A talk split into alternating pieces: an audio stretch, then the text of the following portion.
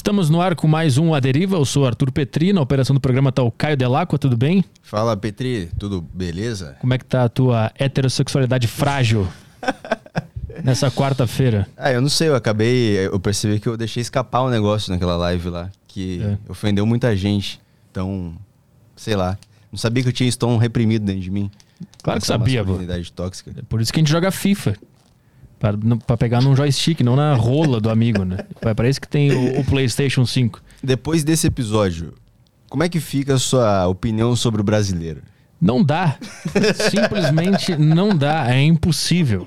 Para quem não faz a menor ideia do, do, do que está acontecendo, quem acompanha só o A Deriva, a gente está meio que sendo cancelado aí na, na, nas redes sociais porque a gente brincou sobre repreender o nosso gay interior, né? Uhum, que a gente sim. tá sempre se segurando para não mamar o amigo. A gente fez uma é. brincadeira nesse sentido, só que os caras levaram a sério, acharam que a gente tava reprimindo. Eu não entendi muito bem. Tá no Fofoquei, você entra no Instagram do Fofoquei, a gente tá lá. Tem, o último post do Fofoquei, tamo tem lá. várias interpretações, então tem uma galera, todo mundo entendeu de um jeito é. que não, não sei. Não, mas Foi... uma coisa que eles entenderam certo é que a nossa heterossexualidade é frágil. Ah, sim. Isso eles entenderam sim, certo. Agora, as interpretações pós isso é que, é que tá difícil, por isso que o brasileiro não dá, é impossível.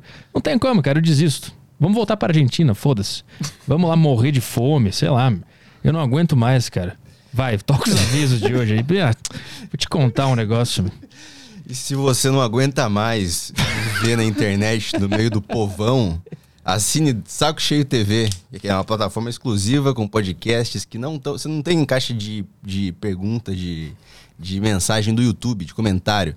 Tem a caixa de comentário da galera que paga, dos assinantes que é muito melhor que YouTube, Twitter. Então você entra lá, Saco Cheio TV, e você tem benefícios, você assina a plataforma, também pode interagir aqui na Deriva, mandar áudios, mandar perguntas para o convidado, que a gente toca sempre no final do programa. É isso aí. Boa, e você que está no YouTube aí não precisa mandar superchat, só mandar uma pergunta maneira que a gente vai ler ela. Isso aí, né? Ah, deixa eu só avisar o pessoal que domingo, é, ao meio-dia, a gente vai estar tá cobrindo a estreia da Copa do Mundo aí, Qatar e Equador.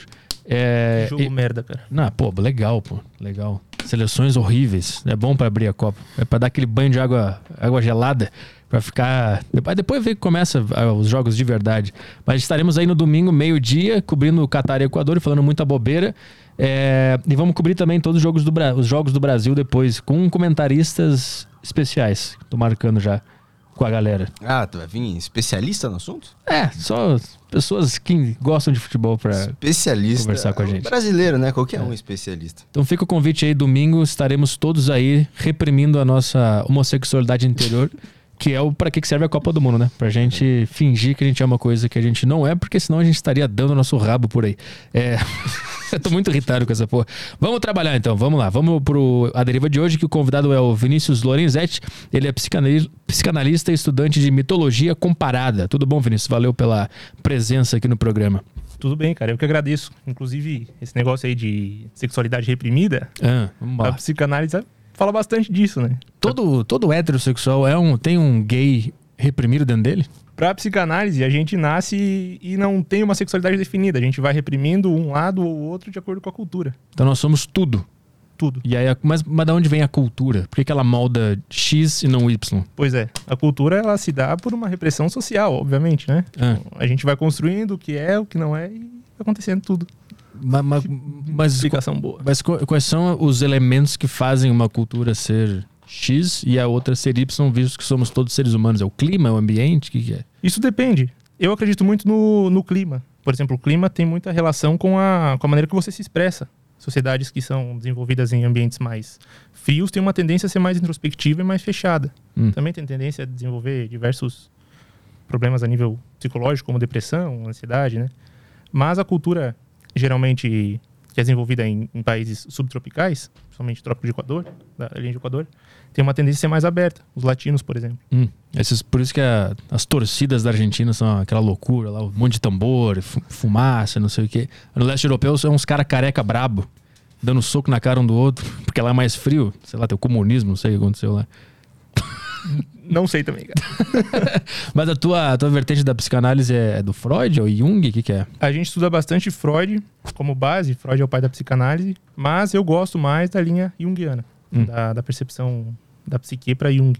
Mas ele veio antes do Freud ou depois? Jung vem depois. Jung Depois. foi um aluno do, do Freud, meio que se rebelaram, brigaram, e Jung tem uma, uma perspectiva diferente da psique do que Freud. Para Freud, só existe o inconsciente individual, onde a gente reprime essas vontades, né? Por exemplo, essa vontade sexual, digamos assim, Uhum. estaria reprimida no inconsciente individual. Já para Jung existe um inconsciente coletivo que é regido por arquétipos. Arquétipo é um modelo primitivo onde todas as culturas têm em comum. Hum. Daí vem a mitologia. A mitologia também é um- uma narrativa arquetípica. Então foi ele que. O, o- é Jung que se fala Jung? Jung, Jung? O Jung que criou o conceito de arquétipos. na verdade, quem criou o o conceito de arquétipo, existem diversos, diversos tipos de arquétipo. O primeiro arquétipo é o arquétipo platônico, onde seria o mundo das ideias. A gente tem o mundo das ideias, e a gente tem, que são, seria um mundo das formas, que é inalcançável aos sentidos. E existe o mundo sensível, o mundo palpável, que seria o mundo que a gente chama de real. Né? Hum. Aí depois a gente tem uma evolução nesse estudo do- dos arquétipos. Quando a gente fala de Jung, é mais relacionado à psique. É como se dentro de nós, todo ser humano, tivesse uma, uma, um lugarzinho onde re recebesse determinada imagem arquetípica. Por exemplo, todos nós temos um espaço psíquico para o recebimento de uma mãe e de um pai. Todos nós temos um, um- um receptáculo psíquico, digamos assim, para um entendimento de eu, que seria o self, o eu superior, de sombra, de inconsciente. Acontece que existem outros arquétipos que estariam no inconsciente coletivo. Por exemplo, o arquétipo do herói, o arquétipo do velho sábio. E as mitologias são baseadas nesses arquétipos. Hum. Então Jung foi estudando, estudou muito mitologia comparada e acabou entendendo que a gente parte de uma base comum. Mas não foi a mitologia que criou esses personagens? Não foi a criatividade do autor da mitologia? Foi a cultura em si. Ah. Então ela já ela vem antes. Quando a gente fala de mitologia, a gente está falando, na verdade, de uma metanarrativa. Metanarrativa seria o, o âmago da história que é contada que vai se adaptando aos- durante o tempo, durante a, a evolução, durante a, a evolução da sociedade em si. Hum. Por exemplo, tem algum?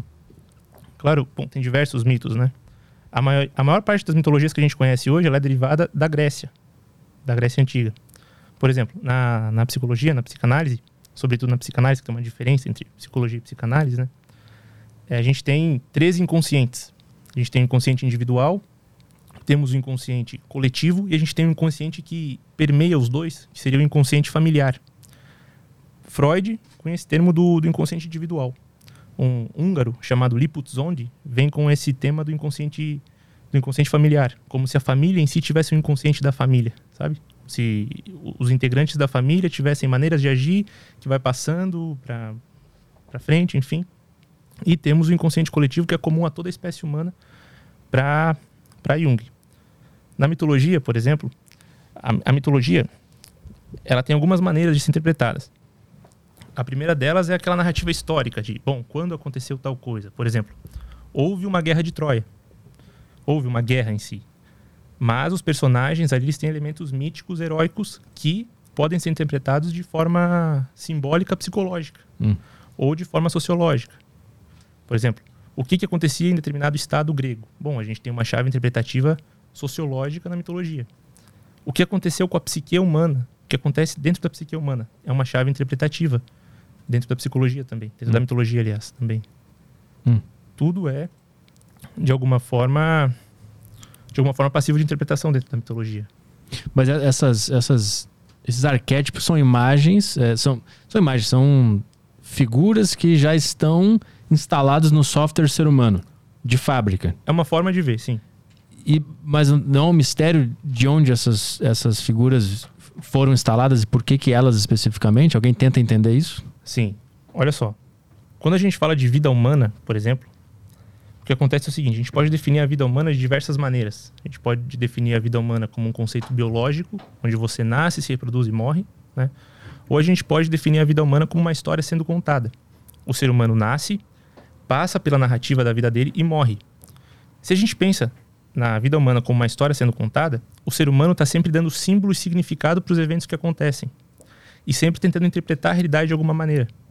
Essa interpretação de realidade se dá por narrativa. Você conta uma história sobre determinado evento que aconteceu. E é sempre você, como ser, julgando a realidade. Você está dando um significado para a realidade particular teu. Dependendo de como você julga a realidade por determinado tempo, é como se houvesse um padrão de julgamento da realidade. um padrão de entendimento da realidade. E aí se dá um, uma narrativa mítica, uma narrativa de história. Hum. Um cara que estudou muito essas narrativas, esses, esses mitos, foi um estadunidense chamado Joseph Campbell. Ele percebeu que em todas as narrativas mitológicas tinha uma estrutura narrativa em si que ele chamou de monomito, ou jornada do herói. É o seguinte, bom, o herói está no mundo comum, está na sua tribo. Há algum chamado. Por exemplo, a tribo passa, começa a passar fome e você precisa ir caçar. Mas você pensa, o, o herói, o, o, caçador pensa, bom, será que eu posso ir ou alguma outra pessoa vai? Não, alguma outra pessoa vai. Então ele recusa o chamado. Hum. Até que aparece alguém que já caçou antes, algum mentor que incentiva ele aí. Então ele aceita esse chamado. Ele conhece pessoas que estão com ele nessa, que estão com ele nessa, nessa missão de, de conquistar o que é preciso. Eles vão para o mundo comum, eh, para o mundo da aventura, se preparam, enfrentam os monstros, enfrentam o que eles precisam para conquistar, o que é necessário para a tribo, conquistam, voltam para essa tribo com o que foi conquistado.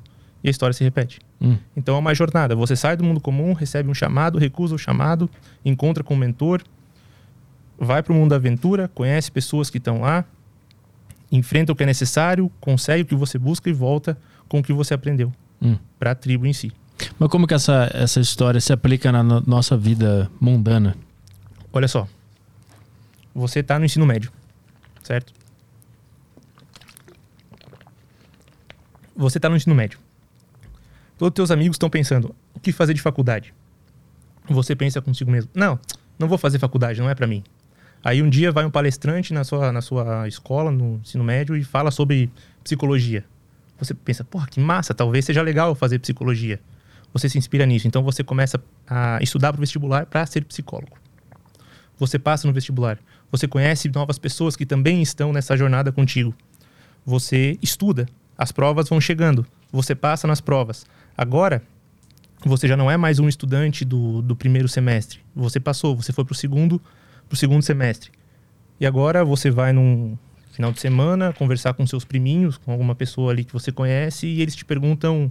Ele, o seu priminho está pensando: bom, o que, que eu vou fazer de faculdade? Aí você fala sobre a tua faculdade. Você voltou para o mundo comum, de onde você saiu antes, agora mudado por causa de uma ideia que você teve, agora você dá ideia para a pessoa. Hum. Você sai, você conquista o que você queria de alguma forma, e você traz essa informação e, de alguma maneira, você se torna um mentor para aquela pessoa da mesma forma que o cara que foi dar uma palestra na tua escola foi para ti. Hum. Então essa, essas grandes histórias, esses grandes mitos, eles representam de uma maneira exagerada uh, as coisas que acontecem no, no, dia a dia do ser humano. Perfeito. É isso. Perfeito. Mas e, o que, que o Jung estudou sobre isso e como que ele aplica a psicologia ou qual é o desmembramento da filosofia dele, da ideia dele? Para Jung, a nossa psique primeiro, para Freud, a nossa psique é formada por consciente, consciência, pré-consciência, onde a gente consegue buscar na memória as coisas que a gente quer, e o inconsciente, que a gente não consegue acessar. É como se dentro da gente existissem três entes: o nosso ego, o nosso superego e o nosso id. Isso para Freud. O nosso id é aquela parte que a gente reprime. Como é que um, uma criancinha birrenta interior. Hum. O superego é justamente essa parte que reprime essa parte inferior, digamos assim, e o ego fica no balanço ali, faço ou não faço. Hum, Ele tá. escolhe qual parte eu ouço. Jung vem e agrega alguns outros elementos a essa psique. Por exemplo, para Jung nós temos algo chamado self, que seria o nosso eu em potencial. Quem nós queremos ser. Então ele gente- adiciona um quarto elemento. Um quarto elemento. Tá. Uhum. Mais um que ele adiciona. O ego para Jung é um pouco diferente do que é para Freud. Tá. Para Jung a gente tem mais um elemento que é a persona. Essa máscara social que a gente usa. Se eu te pergunto quem é Petri, qual é a resposta? Menor ideia. Essa, essa é a resposta mais sincera que existe, na verdade.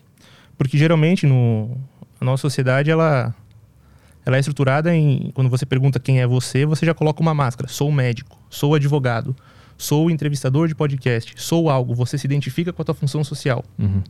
Essa identificação com a função social, para Jung, é a persona, a maneira que a gente age no mundo. Certo? A maneira que a gente conta a nossa história pro mundo. Além da persona, nós temos um outro elemento que é a nossa sombra. O que, que a gente esconde de nós mesmos? O que, que a gente reprime? Essa sombra ela pode ser considerada parecida com o inconsciente de, de Freud, aquele inconsciente reprimido de Freud. Uhum. Além disso, temos alguns outros elementos na, na psique, como os arquétipos da grande mãe e do grande pai, porra, todos nós temos uma mãe e um pai, mesmo que não conhecemos, senão a gente não ia estar aqui a nível biológico, obviamente. A não ser que isso seja feito num laboratório, né? Coisa que não acontece, eu acho. E temos também outros arquétipos como a ânima e o ânimos. A busca do feminino pelo masculino e a busca do masculino pelo feminino. Hum. Entende?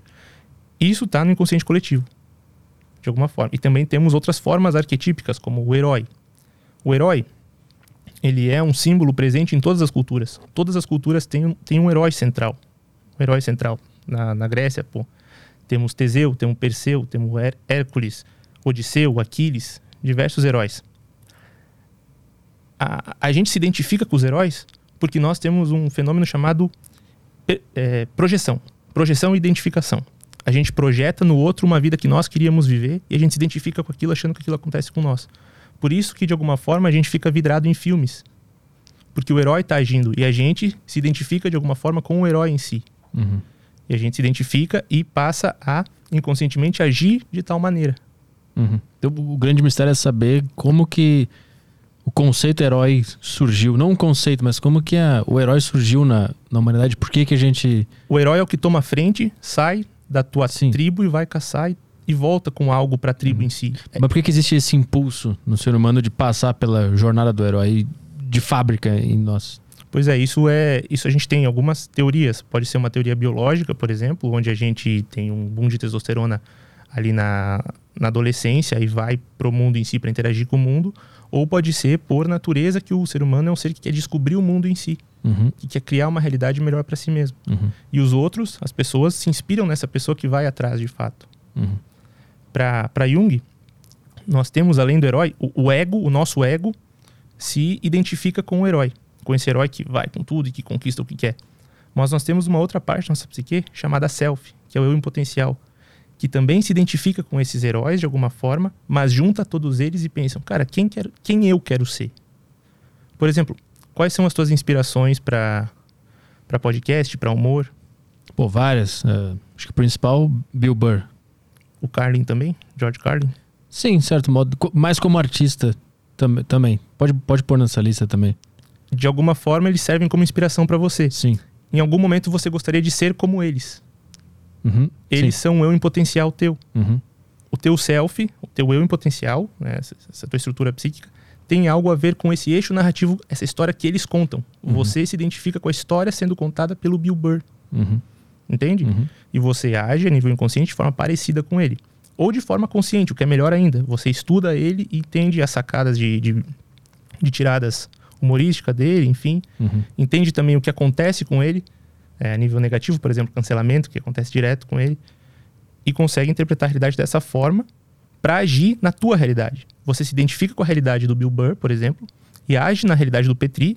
O eu do Petri age no mundo de forma parecida com a do Bill Burr. Uhum. Mas esse é o ego ou é o self que tá agindo agora? Os dois ao mesmo tempo. Olha só, vou tentar explicar aqui. Eu geralmente eu desenho as coisas, enfim, aí fica mais fácil de, de- de explicar. O nosso ego, ele é regido por uma vontade que a gente tem de agir no mundo. Só que geralmente essa vontade não é do ego em si, não é uma vontade tua de fato. É uma vontade que o mundo impôs sobre você. Então é uma vontade inconsciente. Uma vontade da sombra, digamos assim. Hum. O self é o que você quer de fato. É como se você se pusesse perante a morte, perante o fim da tua existência e pensasse quem quero, quem eu quero ter sido, qual história eu quero ter deixado, Uhum. qual é a história que você quer ter contado na tua vida. Esse é o self, mostrando um caminho. Geralmente, a vontade do ego é o que, que eu quero conquistar a nível físico no mundo. Eu quero ter o melhor podcast, quero ganhar determinado montante de dinheiro, quero conquistar tal coisas. A linguagem do self é a seguinte: que mensagem eu quero ter deixado? Quem eu quero ter sido, não o que eu quero ter conquistado. Entende? Hum. Há uma diferença. Uhum. Quando o ego, quando o ego está a serviço do self, ele consegue agir, agir da maneira certa no mundo. O ego é quem a gente é. Entende? Quem a gente é, quem a gente se identifica com. A melhor maneira de explicar isso seria, bom, temos um ator.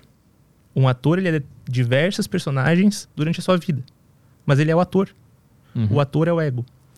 As personagens que ele, que ele faz durante a sua vida seriam essas, esses usos de persona que ele tem. As máscaras de ação. Uhum. Só que quem esse ator quer ser? quando ele não é ator. Quem ele é de fato. Isso é o self. Uhum. Deu pra entender? Então a gente tem que buscar ouvir o self, não o ego. Porque o que a gente ouve falar é que o ego é, é, o- é um inimigo, ele é, ele é um perigo. Depende da, da visão. Na visão budista, sim, né? O ego é, o- é o inimigo. Até tem um livro, o ego é seu inimigo. Enfim. O que acontece? O ego, ele é uma maneira de ação no mundo. Ele é uma maneira de ação. O ego usa uma máscara para agir, certo? Só que às vezes você se identifica tanto com a máscara que você acha que é a máscara. Uhum. E aí não é mais só o ego, não é o teu eu em potencial agindo, é só a tua máscara ali assim, agindo. Quando você tem um selfie real, quem você, quem você quer ser de fato, você consegue usar o teu ego, o teu ego e escolher uma máscara de ação para determinado momento. Hum. Nesse momento eu estou me importando aqui com a mensagem que vai ser passada. Eu não estou me importando em fazer carinho na minha namorada ou cuidar dela ou sair com ela. Então eu estou usando uma outra faceta da minha personalidade. Uhum. Por quê? Porque eu tenho uma mensagem para ser passada. Essa mensagem não seria bem passada agora com a máscara, digamos, do amante, com a máscara do cuidador. Uhum. Seria melhor passada com uma máscara de um professor, alguém que profere a palavra, Uhum. ou de, um- de alguém que faz o magistério. Essa, então seria a, me- a melhor máscara usada aqui seria do mago, que traz uma transformação na visão que outra pessoa tem sobre a realidade. Então o ego ele usa várias máscaras de acordo com o contexto que ele está inserido e algumas pessoas acabam se identificando com uma máscara específica de algum contexto específico e leva essa máscara para todos os contextos e aí se torna uma pessoa infeliz, obviamente, porque ela está afundada nisso aí. Perfeito. O, o self seria a nossa voz mais honesta, é isso? A nossa voz mais honesta. É aquela voz que quando tu senta de noite na, na cama e teve um dia merda, tu pergunta pra ti mesmo, cara, o que eu posso fazer pra melhorar minha vida? E você mesmo tem a resposta. Pois é, mas puta, isso é foda, né? Porque Pode nem- acontecer de, de, às vezes a resposta ser, porra, não, não tem resposta, se mata. E aí é um. É um é mas um é o self- ego, né? Aí é um selfie tomado pela sombra. É. Que é também, pode ser o ego. O ego tomado pela sombra, né? É, co- Como é que o, o Jung via a questão do suicídio? Exatamente. A sombra, ela toma, ela irrompe no ego, esse lado negativo, esse lado nosso da existência, e não é mais possível de você ter um eixo narrativo que é teu. É como se você já não fosse mais herói da tua, da tua história. Ah. É outra pessoa contando a história por ti. Mas aí por que que disso chega-se na eliminação da própria vida? É um mecanismo de defesa do próprio ego. Isso é muito estranho. Mas é é como se você quisesse se defender do mundo em si, acabando com o teu mundo individual, já que você não pode acabar com o mundo em si. Uhum. Entende? Acontece muito em escolas norte-americanas, sobretudo do, de alguém entrar na escola, atirar em todo mundo e depois se matar. Uhum. É uma irrupção de uma vontade negativa no mundo. Esse mundo é uma merda, ninguém merece. é, a gente tem que destruir isso aqui tudo e depois se destruir. Uhum. Sabe? Mas assim, tem uma coisa interessante, porque eu acho que todo mundo sente essas coisas, assim. Vontade de matar todo mundo, vontade de se matar, vontade de dar um soco num cara do nada, dar um tapa no. Assim, entra um cara com uns negócios no elevador, assim. Eu penso, mas se eu desse um tapa no negócio e voasse tudo. Todo mundo tem essas merda passando, né? Mas como é que eu faço pra não me identificar e, e não me identificar com essa merda e conseguir simplesmente visualizar isso e dar risada dessa bobagem? Que eu acho que isso ia salvar muita gente do suicídio e desses crimes, né? Tem um. Cara, quando eu tinha, sei lá, uns 17 anos, eu morava em Três Passos. Tinha... Eu jogava futebol. Né? Eu estudei nos Estados Unidos, eu tinha uma bolsa atleta, enfim. Teve um momento que eu tive uma lesão bem grave na minha perna. E eu fui pra, pra cidade do interior fazer meu tratamento, enfim. E. Eu gostava muito de humor, eu sempre gostei também de Bill Burr, do George Carlin, enfim. Uhum. E sempre teve esse, esse humor negativo, esse humor mais autodestrutivo, autodepreciativo, sempre achei engraçado. Um amigo meu, Honestidade bru- brutal, né? é, Uhum.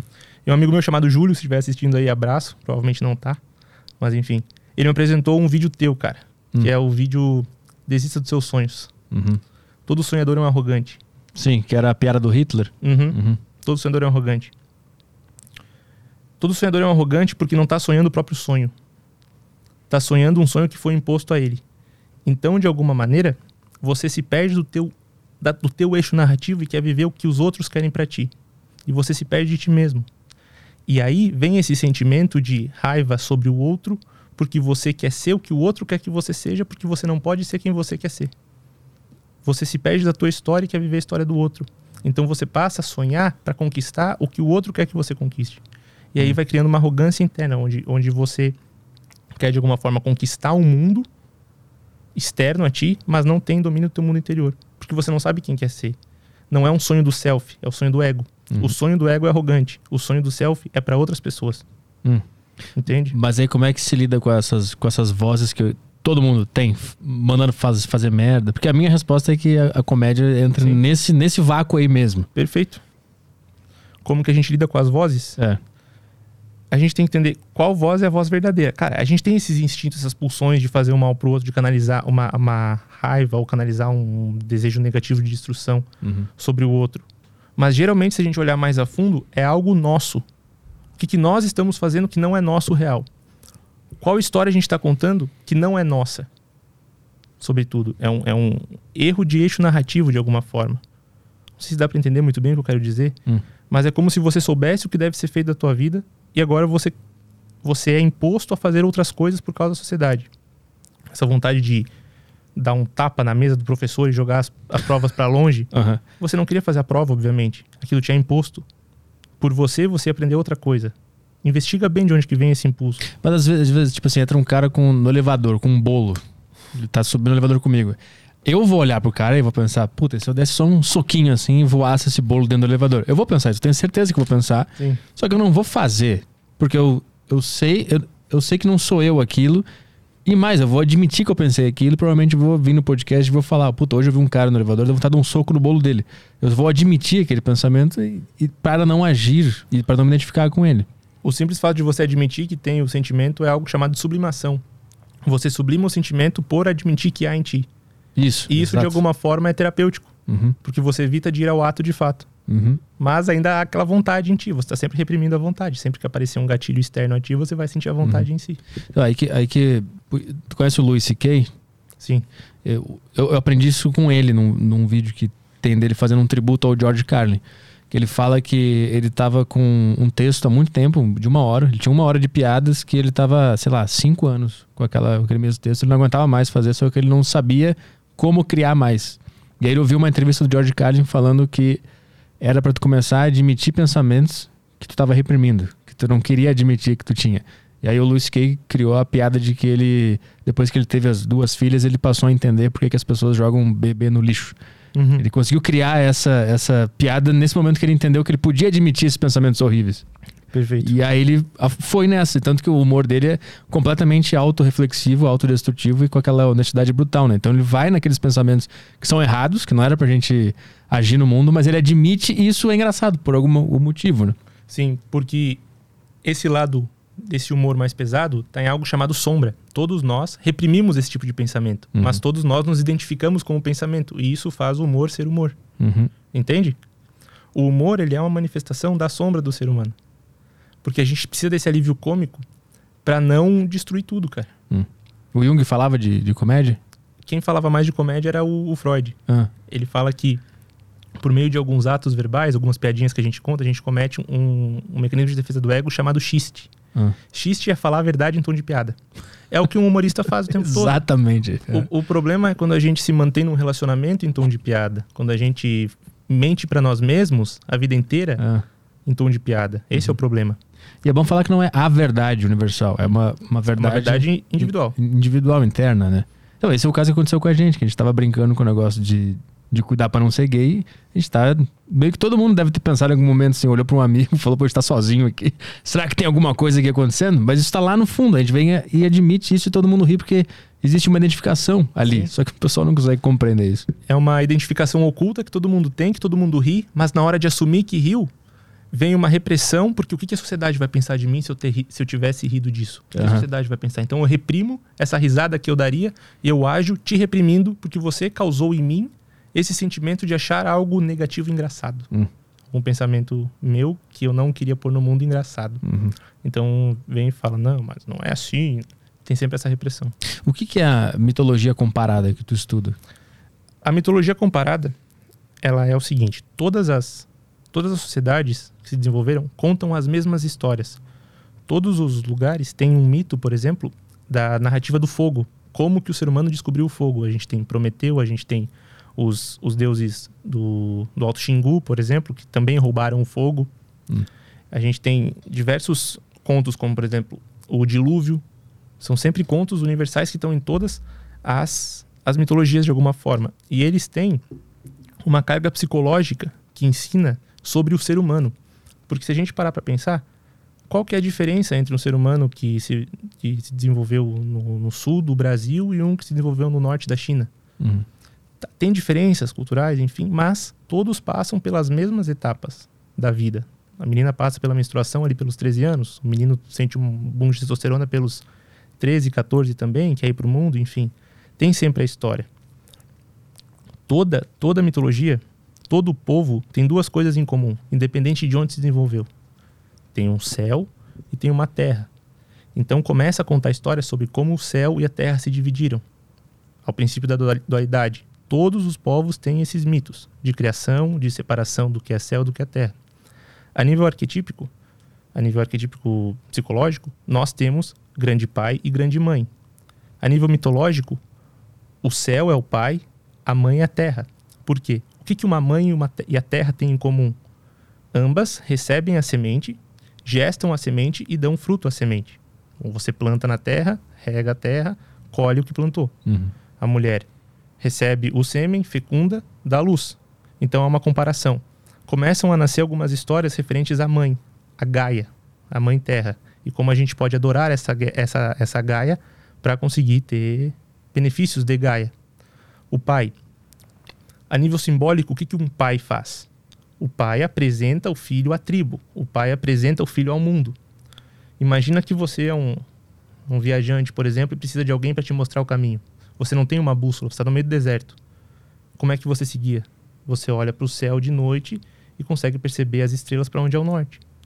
Pelo menos era como os antigos faziam. Uhum. Então é como se o céu te mostrasse o caminho. A nível simbólico, Deus, Pai, está no céu, sabe? Uhum. É sempre esse, essa simbólica. Uhum. E aí começam a vir alguns mitos de como as coisas naturais aconteciam. Uhum. É, a mitologia comparada é para ver onde que estão as semelhanças em vários povos distantes. Exato. Tem algum muito curioso assim que seria improvável que uma história interessante? O mito de do dilúvio, por exemplo. Hum. Primeiro, a primeira narrativa do dilúvio está num, numa mitologia suméria chamada o mito de Gilgamesh, a epopeia de Gilgamesh, que é a primeira, primeira tábua escrita, escrita cuneiforme é, que a gente descobriu.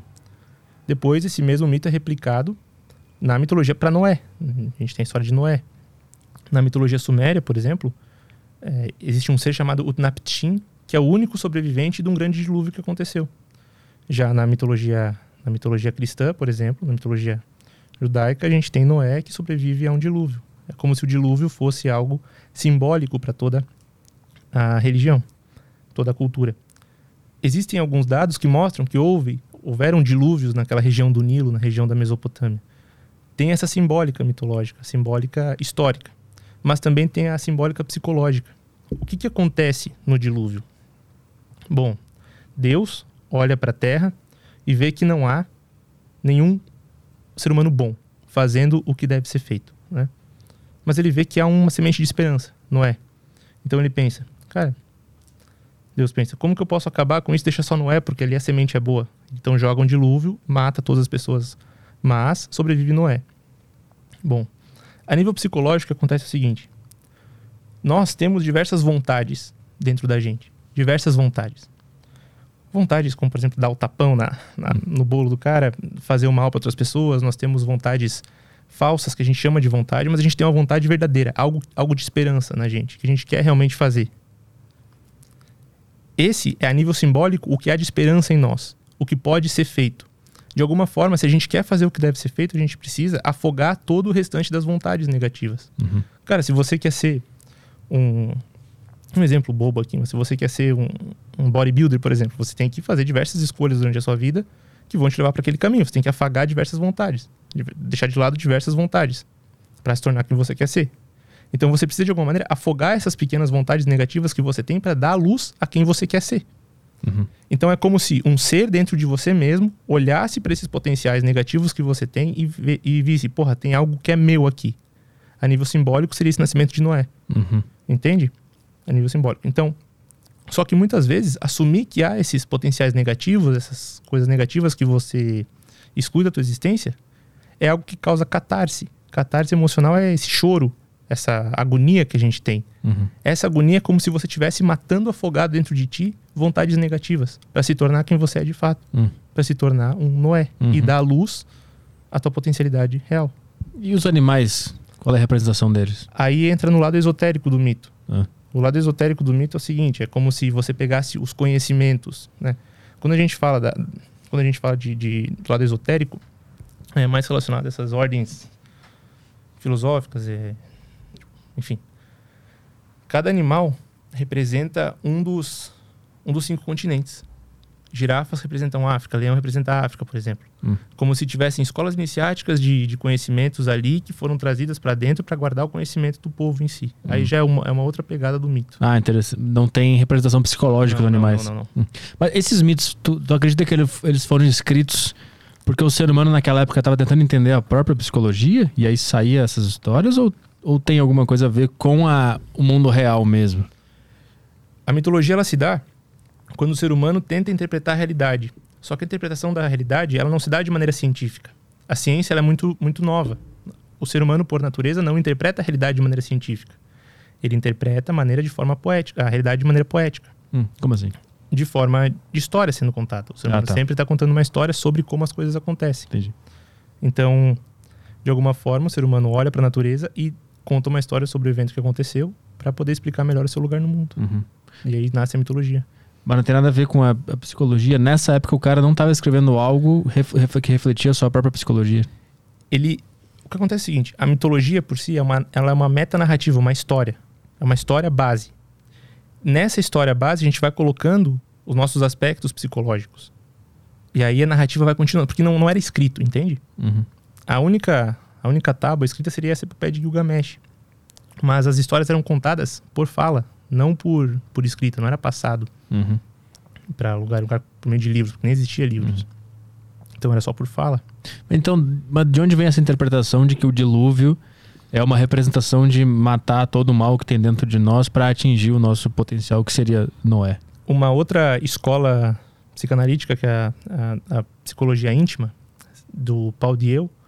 Dieu era um francês, enfim, ele estudou esses mitos e conseguiu trazer uma, uma simbólica interpretativa a nível psicológico para os mitos. Toda psicanálise, ela é baseada em mito. Freud notou que há na criança um desejo de, por exemplo, o menino tem, uma, tem um desejo de negar o pai e ficar com a mãe, que ele chamou de mito de Édipo, do, do, do complexo de Édipo, aliás de alguma forma, a gente quer destronar o poder do pai sobre a mãe para conquistar a mãe. Jung vem e fala: não, isso aqui não é bem real, é mais simbólico. Isso acontece em diversos mitos. Então ele começa a interpretar os mitos para mostrar como a gente age no mundo. Hum. A mitologia, ela é, por natureza, uma história do homem, o homem contando uma história sobre a realidade. Só que se é o homem contando, é a psique do homem contando. Uhum. A maneira que o homem interpreta a realidade se dá pela maneira que o homem enxerga a realidade. Se a gente ente- entende a maneira que o homem enxerga a realidade, a gente consegue entender o homem em si, Uhum. A maneira que o homem pensa. Então o que o Jung, o Jung fala é, é essas histórias aqui que percorrem a história da humanidade, elas não são sobre o mundo exterior, por mais que pareçam. Exato. Elas querem dizer muito mais de, ó, vou mostrar pra vocês. é, todas essas histórias falam sobre a nossa própria psicologia. Perfeito. É isso. Exato. Qu- Quais outra, outros mitos é, a gente pode é, fazer esse, esse jogo de espelho pra voltar pra nós mesmos a história? Jogo de espelho é uma, uma ótima palavra. Por exemplo, Perseu e Medusa. Ah. Mito de Perseu e Medusa. Tinha um ser que transformava todos os seres em pedra, todos, todos os homens em pedra, que era Medusa. A Medusa tem seus cabelos de, de serpente, enfim, todo ser que olhava para ela se transformava em pedra no momento. Bom, os deuses ficam assustados com aquilo, porque todos os guerreiros que vão matar Medusa acabam se transformando em pedra, e eles dão então algumas armas para Perseu, que era um herói. Perseu recebe um chapéu de Hades, um chapéu da invisibilidade, recebe um escudo de Atena, que é a deusa da sabedoria, recebe uma espada de Vulcano, de, de Hefesto, que é o deus dos, dos vulcões, do, do submundo também, e recebe uma sandália alada de Hermes. Bom, então ele vai enfrentar a Medusa. Acontece que ele não pode olhar diretamente para os olhos de Medusa, porque senão ele vai ser transformado em pedra. Ele vai então entrando no, no, no covil de Medusa, usando o seu, o seu escudo de olhos fechados, até que ele consegue olhar para dentro do seu escudo e ver o seu rosto refletido ali. Quando ele olha o seu, o seu rosto refletido, ele enxerga que Medusa está atrás dele e consegue se virar e cortar a cabeça de Medusa. Hum. Do sangue de Medusa, da cabeça de Medusa, sai Pegasus, que é aquele cavalo alado, cavalo que é capaz de voar, enfim. O que, que isso quer, o que, que isso representa a nível psicológico, simbólico? Dentro de nós a gente tem um potencial negativo, algo que paralisa a gente, mas que ali dentro tem um, quando a gente consegue perceber esse potencial que paralisa a gente, a gente consegue entender o potencial e transformar ele em algo positivo pra gente. Mas antes de olhar direto no olho daquela coisa negativa, senão ela vai te transformar em pedra, esteja paralisado, não vai te deixar agir no mundo porque você tem muito medo dela, está paralisado é justamente isso. Você para na tua história e, come, e continua só vivendo o que já passou, você fica preso ao trauma em si, não ao, ao potencial. Enfim, se você não tem esse momento de autorreflexão, de se olhar no espelho e se assumir, porra, eu sou responsável por cortar essa medusa e viver a minha vida, Hum. você jamais faz. Você fica paralisado naquele estágio narrativo. Uhum. Quando você é capaz de dar o golpe nisso que te paralisa, você é capaz de dominar aquele medo e agir de acordo com a tua vontade. Cara, eu, eu acompanho a tua história. Eu, eu sempre, sempre gostei muito. O que, que tu sentia quando tinha um open mic? Eu pô, eu ia falar exatamente isso agora, que eu, que eu, que eu lembrei disso, né? Quando. Paralisava, né? É, o meu maior medo sempre foi falar em público, eu acho, me expor a, a pessoas. Olha, olha todo o tesouro que tinha nisso, cara. É. Eu, eu nem sei como é que eu entendi que eu tinha que me. que o, o medo era um sinal. Eu nem sei como é que eu entendi isso, mas eu entendi em algum, sei lá, acho que eu ouvi o Alan Watts, tá ligado? Alan Watts, sei lá, pode ter sido em algum desses áudios que ele falou sobre isso, ou alguma outra pessoa, não sei. Aí eu percebi que, que se eu tô sentindo medo e aquela, aquela diarreia que vem, aquele dor no estômago, deve ter alguma coisa ali. É basicamente essa a mensagem. É essa a mensagem. A gente pode interpretar esse medo, esse medo do enfrentamento, a gente pode interpretar a nível neurocientífico, de quedas de dopamina, enfim. Uhum. Ou a gente pode interpretar de maneira simbólica. É você lutando contra o teu monstro. Qual que é o teu monstro? O que, que esse monstro esconde? Você primeiro precisa se olhar no escudo, que o escudo, de alguma forma, ele reflete a tua realidade, ele, ele reflete a tua verdade, o teu rosto. Então, olhar qual é o teu medo e cortar esse medo para poder agir no mundo. Uhum. Olha que interessante.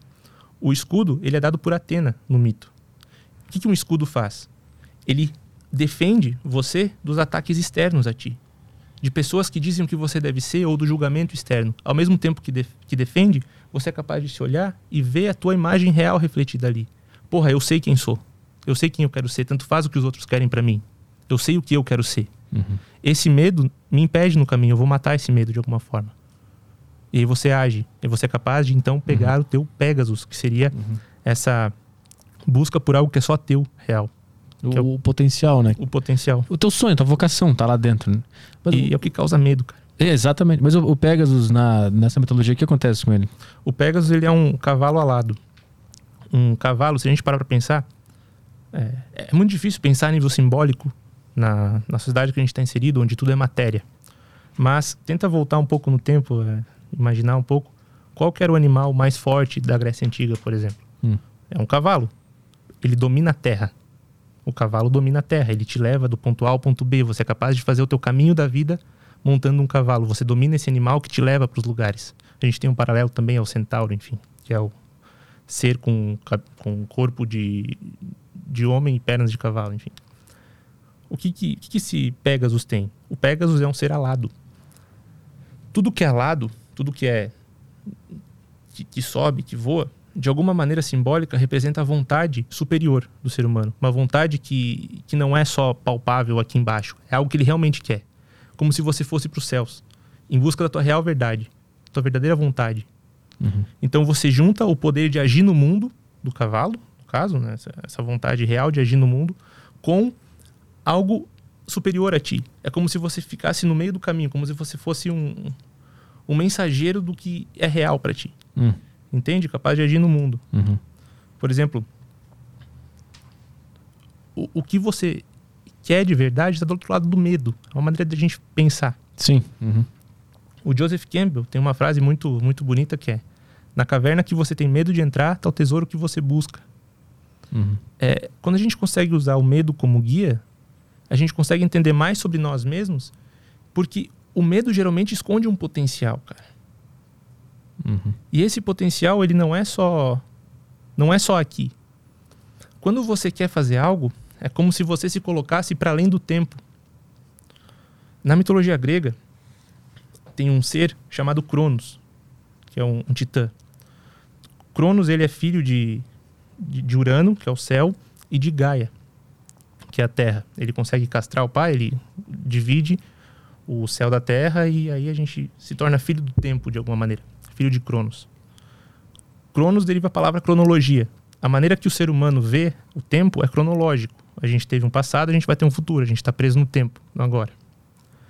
Só que quando a gente quando a gente vive só no tempo, sem ter um, um planejamento de fato futuro, sem agir de, de verdade com o que a gente quer, a gente é devorado por esse tempo. Na mitologia grega, Cronos devora tudo, inclusive pedras. Ele, ele devora tudo, tudo, tudo. Todos os seus filhos são devorados. Os, os deuses são devorados por, por Cronos. Até chegar um outro deus chamado Zeus. Zeus, ele consegue tirar o poder de Cronos. E Zeus tem um raio, que é o raio da verdade, cara. O raio, o raio que ilumina uma noite escura. Hum. Zeus então destrona Cronos e liberta os, seus, os deuses que estão dentro do, do estômago de Cronos, que Cronos tinha devorado. De alguma forma, quando você também tem uma verdade, você é capaz de destronar o tempo que te corrói. Hum. O que eu quero dizer é o seguinte: bom, você pensa na tua vida de alguma forma e vê que está envelhecendo e agora você vê que, porra, eu queria ser tal coisa e não estou sendo. É como se você sentisse o tempo te corroendo, o tempo te comendo, o tempo te destruindo de alguma forma. Só que quando você vive de acordo com a tua verdade, com uma vontade real, o tempo por si só passa a nível perceptivo de uma maneira diferente. Uhum. O tempo quando você está no, no, palco, por exemplo, como é que ele passa? Nem, nem percebo. Você não é refém do tempo. Sim. Uhum. A nível de percepção, entende? O uhum. tempo está passando, mas você está num outro tempo. Sim. Um tempo que não é cronológico. Uhum. Mas assim, é meio contra-intuitivo, né? É, entender que o, o potencial, a tua vocação, o que tu quer realmente tá depois do medo, né? Tá atrás do medo. Porque o medo é um bom guia para o nosso mundo físico, né? Não ser atropelado. São medos diferentes, né, Exato, cara? por isso que eu quero diferenciar os dois, medo psicológico, dessas metodologias, do nosso, do nosso autodesenvolvimento e do medo real que a gente precisa respeitar. Tem um, a gente fala, ah, não, então vou seguir meu medo, vou pular de paraquedas porque tenho medo de altura. Isso. Não é isso. Uhum. É um medo existencial. Quem você sabe que pode ser, mas não está sendo. O que, que você deixou de acreditar? O que, que você deixou de ser? É, um exercício muito bom para isso é, bom, a vida é uma narrativa, uma história sendo contada. Se a gente parar para pensar. Uma história que tem um começo, vai ter um fim. A história acontece. Se a gente parar para pensar na vida humana, de fato, existem só dois momentos. A gente nasce, começa a viver e a gente morre. Desde o momento que a gente nasce, é agora. E só deixa de ser agora quando a gente morre. Uhum. É um agora contínuo, desde o nascimento até a morte. Certo? E esse agora é uma história sendo contada, uma narrativa. Essa história só é contada, de fato está completa perante a nossa morte. Quem que você quer ser perante a morte? Quando você se faz essa pergunta, ó, é ser, não o que você quer ter perante a morte, é ser. Quando você é capaz de se fazer essa pergunta de forma honesta, aparece algo, aparece uma resposta. Porra, eu quero que a minha mensagem seja passada. Eu quero que eu possa me expressar no mundo. Eu quero o quê? Eu quero ser isso. Uhum. E junto com essa resposta vem um medo. Vem dois tipos de medo. O medo de, tá, mas e se eu sou isso, o que, que vai acontecer comigo? Se fosse um medo do sucesso por ter alcançado. E um medo de não alcançar nunca. Sim. Esse medo de não alcançar nunca é o que geralmente paralisa. Só que aí a pessoa fica paralisada nunca alcançando nada, vivendo uma vida que ela não queria viver. Uhum. De alguma forma, ela fica presa, transformada em pedra, sendo corroída pelo tempo em si, enquanto o sonho dela tá ali e também não está sendo vivido. Ela esquece que ela vai morrer, cara. Uhum. Independente do que você faça, seja você um mensageiro, seja você um podcaster, seja você um empresário, você vai morrer. Por que, que a morte é um elemento tão importante para a vida humana? Porque a gente se põe em confronto com o nada ou com o tudo. Hum. É, é horrível pensar que quando você morre tudo acaba. Mas eu acho que é mais horrível ainda você pensar que quando você morre alguém vai te julgar de acordo com os teus atos. E se você não fez o que você deveria ter feito na tua vida, entende? Hum. Mas é um medo de ser julgado? Eu acho que isso aí fica muito no aspecto do ego, esse medo de ser julgado pelos outros. Não, mas não é pelos outros. Ah. Imagina que quando você morre, tá o teu eu em potencial lá olhando para ti. E aí, Petri, pô, tu fez o que eu queria fazer? Uhum. Entende? Tu uhum. fez o que eu sonhei para ti? Uhum. E você responde que não. Entende? E, e de isso, isso tudo que a gente tá falando aí, É o inferno, cara. isso tudo. Não, agora a gente. A gente tá agora- viajando, mas o Jung falou sobre isso, porque a minha pergunta é se, de acordo com essas visões, eh, filosofias, o Jung, não sei, se ele enxerga que todo ser humano tem uma vocação, ou um self, ou um grande potencial. Todo ser humano tem. É? Todo ser humano tem. De acordo com Jung. Agora, qual que é o teu, qual que é o do Caio, qual que é o do Márcio, qual que é o meu, eu não sei qual que é o de vocês. Eu posso buscar o meu. Sim. uhum. E tentar te ajudar de alguma forma a buscar o teu também. Mas Uhum. eu não sei qual é o teu, só você sabe. E se todo mundo tem, é, por que, que a minoria das pessoas alcança os- o, o seu sonho? Porque a minoria das pessoas se coloca como protagonista da própria história, ou seja, como herói. Por isso que o mito do herói é tão importante a nível arquetípico. Porque de alguma forma ele te inspira a agir no mundo. Uhum. Cara, você se inspirou, você se inspirou em, em diversos em diversos humoristas. Você se- provavelmente tenha se inspirado em alguns podcasters também. Uhum. Eles não te deram motivação pra agir? Pra caralho. Por quê? Pois é, eu não- sei porque que eu vi isso e eu senti a parada. Entende? O que eu quero dizer é o seguinte: quando você consegue sentir isso, tipo, porra, você se identifica com a pessoa. E aí você pensa, cara, eles fizeram isso porque eles foram protagonistas da vida deles. Eu quero ser da minha, eu vou agir, porque um dia eu vou morrer. Uhum. Qual história eu quero ter deixado? Esse é o pensamento de pano de fundo. Talvez você nunca tenha tido esse pensamento consciente, mas é isso que apareceu. Uhum. Esse foi o que te motivou a ação. É bom de- deixar claro que a gente tá falando isso ignorando é, a, sei lá, os, os- os- a situação econômica das pessoas e- e, Claro, de uma claro. sociedade, né? Porque senão vai vir um cara falar, ah, então é só o cara querer que ele consegue? Não, porque é daí por aí, vira, né? vira papo de coach, cara. Exato, é. a gente tá falando a nível psicológico, né? Se, se É tudo que- tivesse na normalidade, né? É que assim, Petri, cara. Mesmo estando todo um caos, geralmente o problema é que a gente, a gente unifica propósito, vocação, chamado com ganhar dinheiro. Uhum. E não tem nada a ver. É porque o sistema nos impõe isso, né? Porque o sistema nos impõe. Você faria o que você faz se o dinheiro não existisse? Claro. Essa é a resposta. Uhum. Não precisa ser teu trabalho. Mesmo que você trabalhasse, não sei, como caixa de supermercado ou como qualquer outro trabalho, ia ter um momento do teu dia em que você ia pegar teu microfone e gravar um vídeo. Sim. Entende? Mesmo que não fosse monetizado. Sim. Porque é pra ti. É, tipo, se eu ganhasse na Mega Sena, eu ia continuar fazendo isso aqui. Sim. Com certeza eu, eu ia continuar fazendo. Então, essa é a pergunta que a pessoa deveria se fazer. Quem você quer ser perante a morte? Ser. Mas aí fica muito complexo.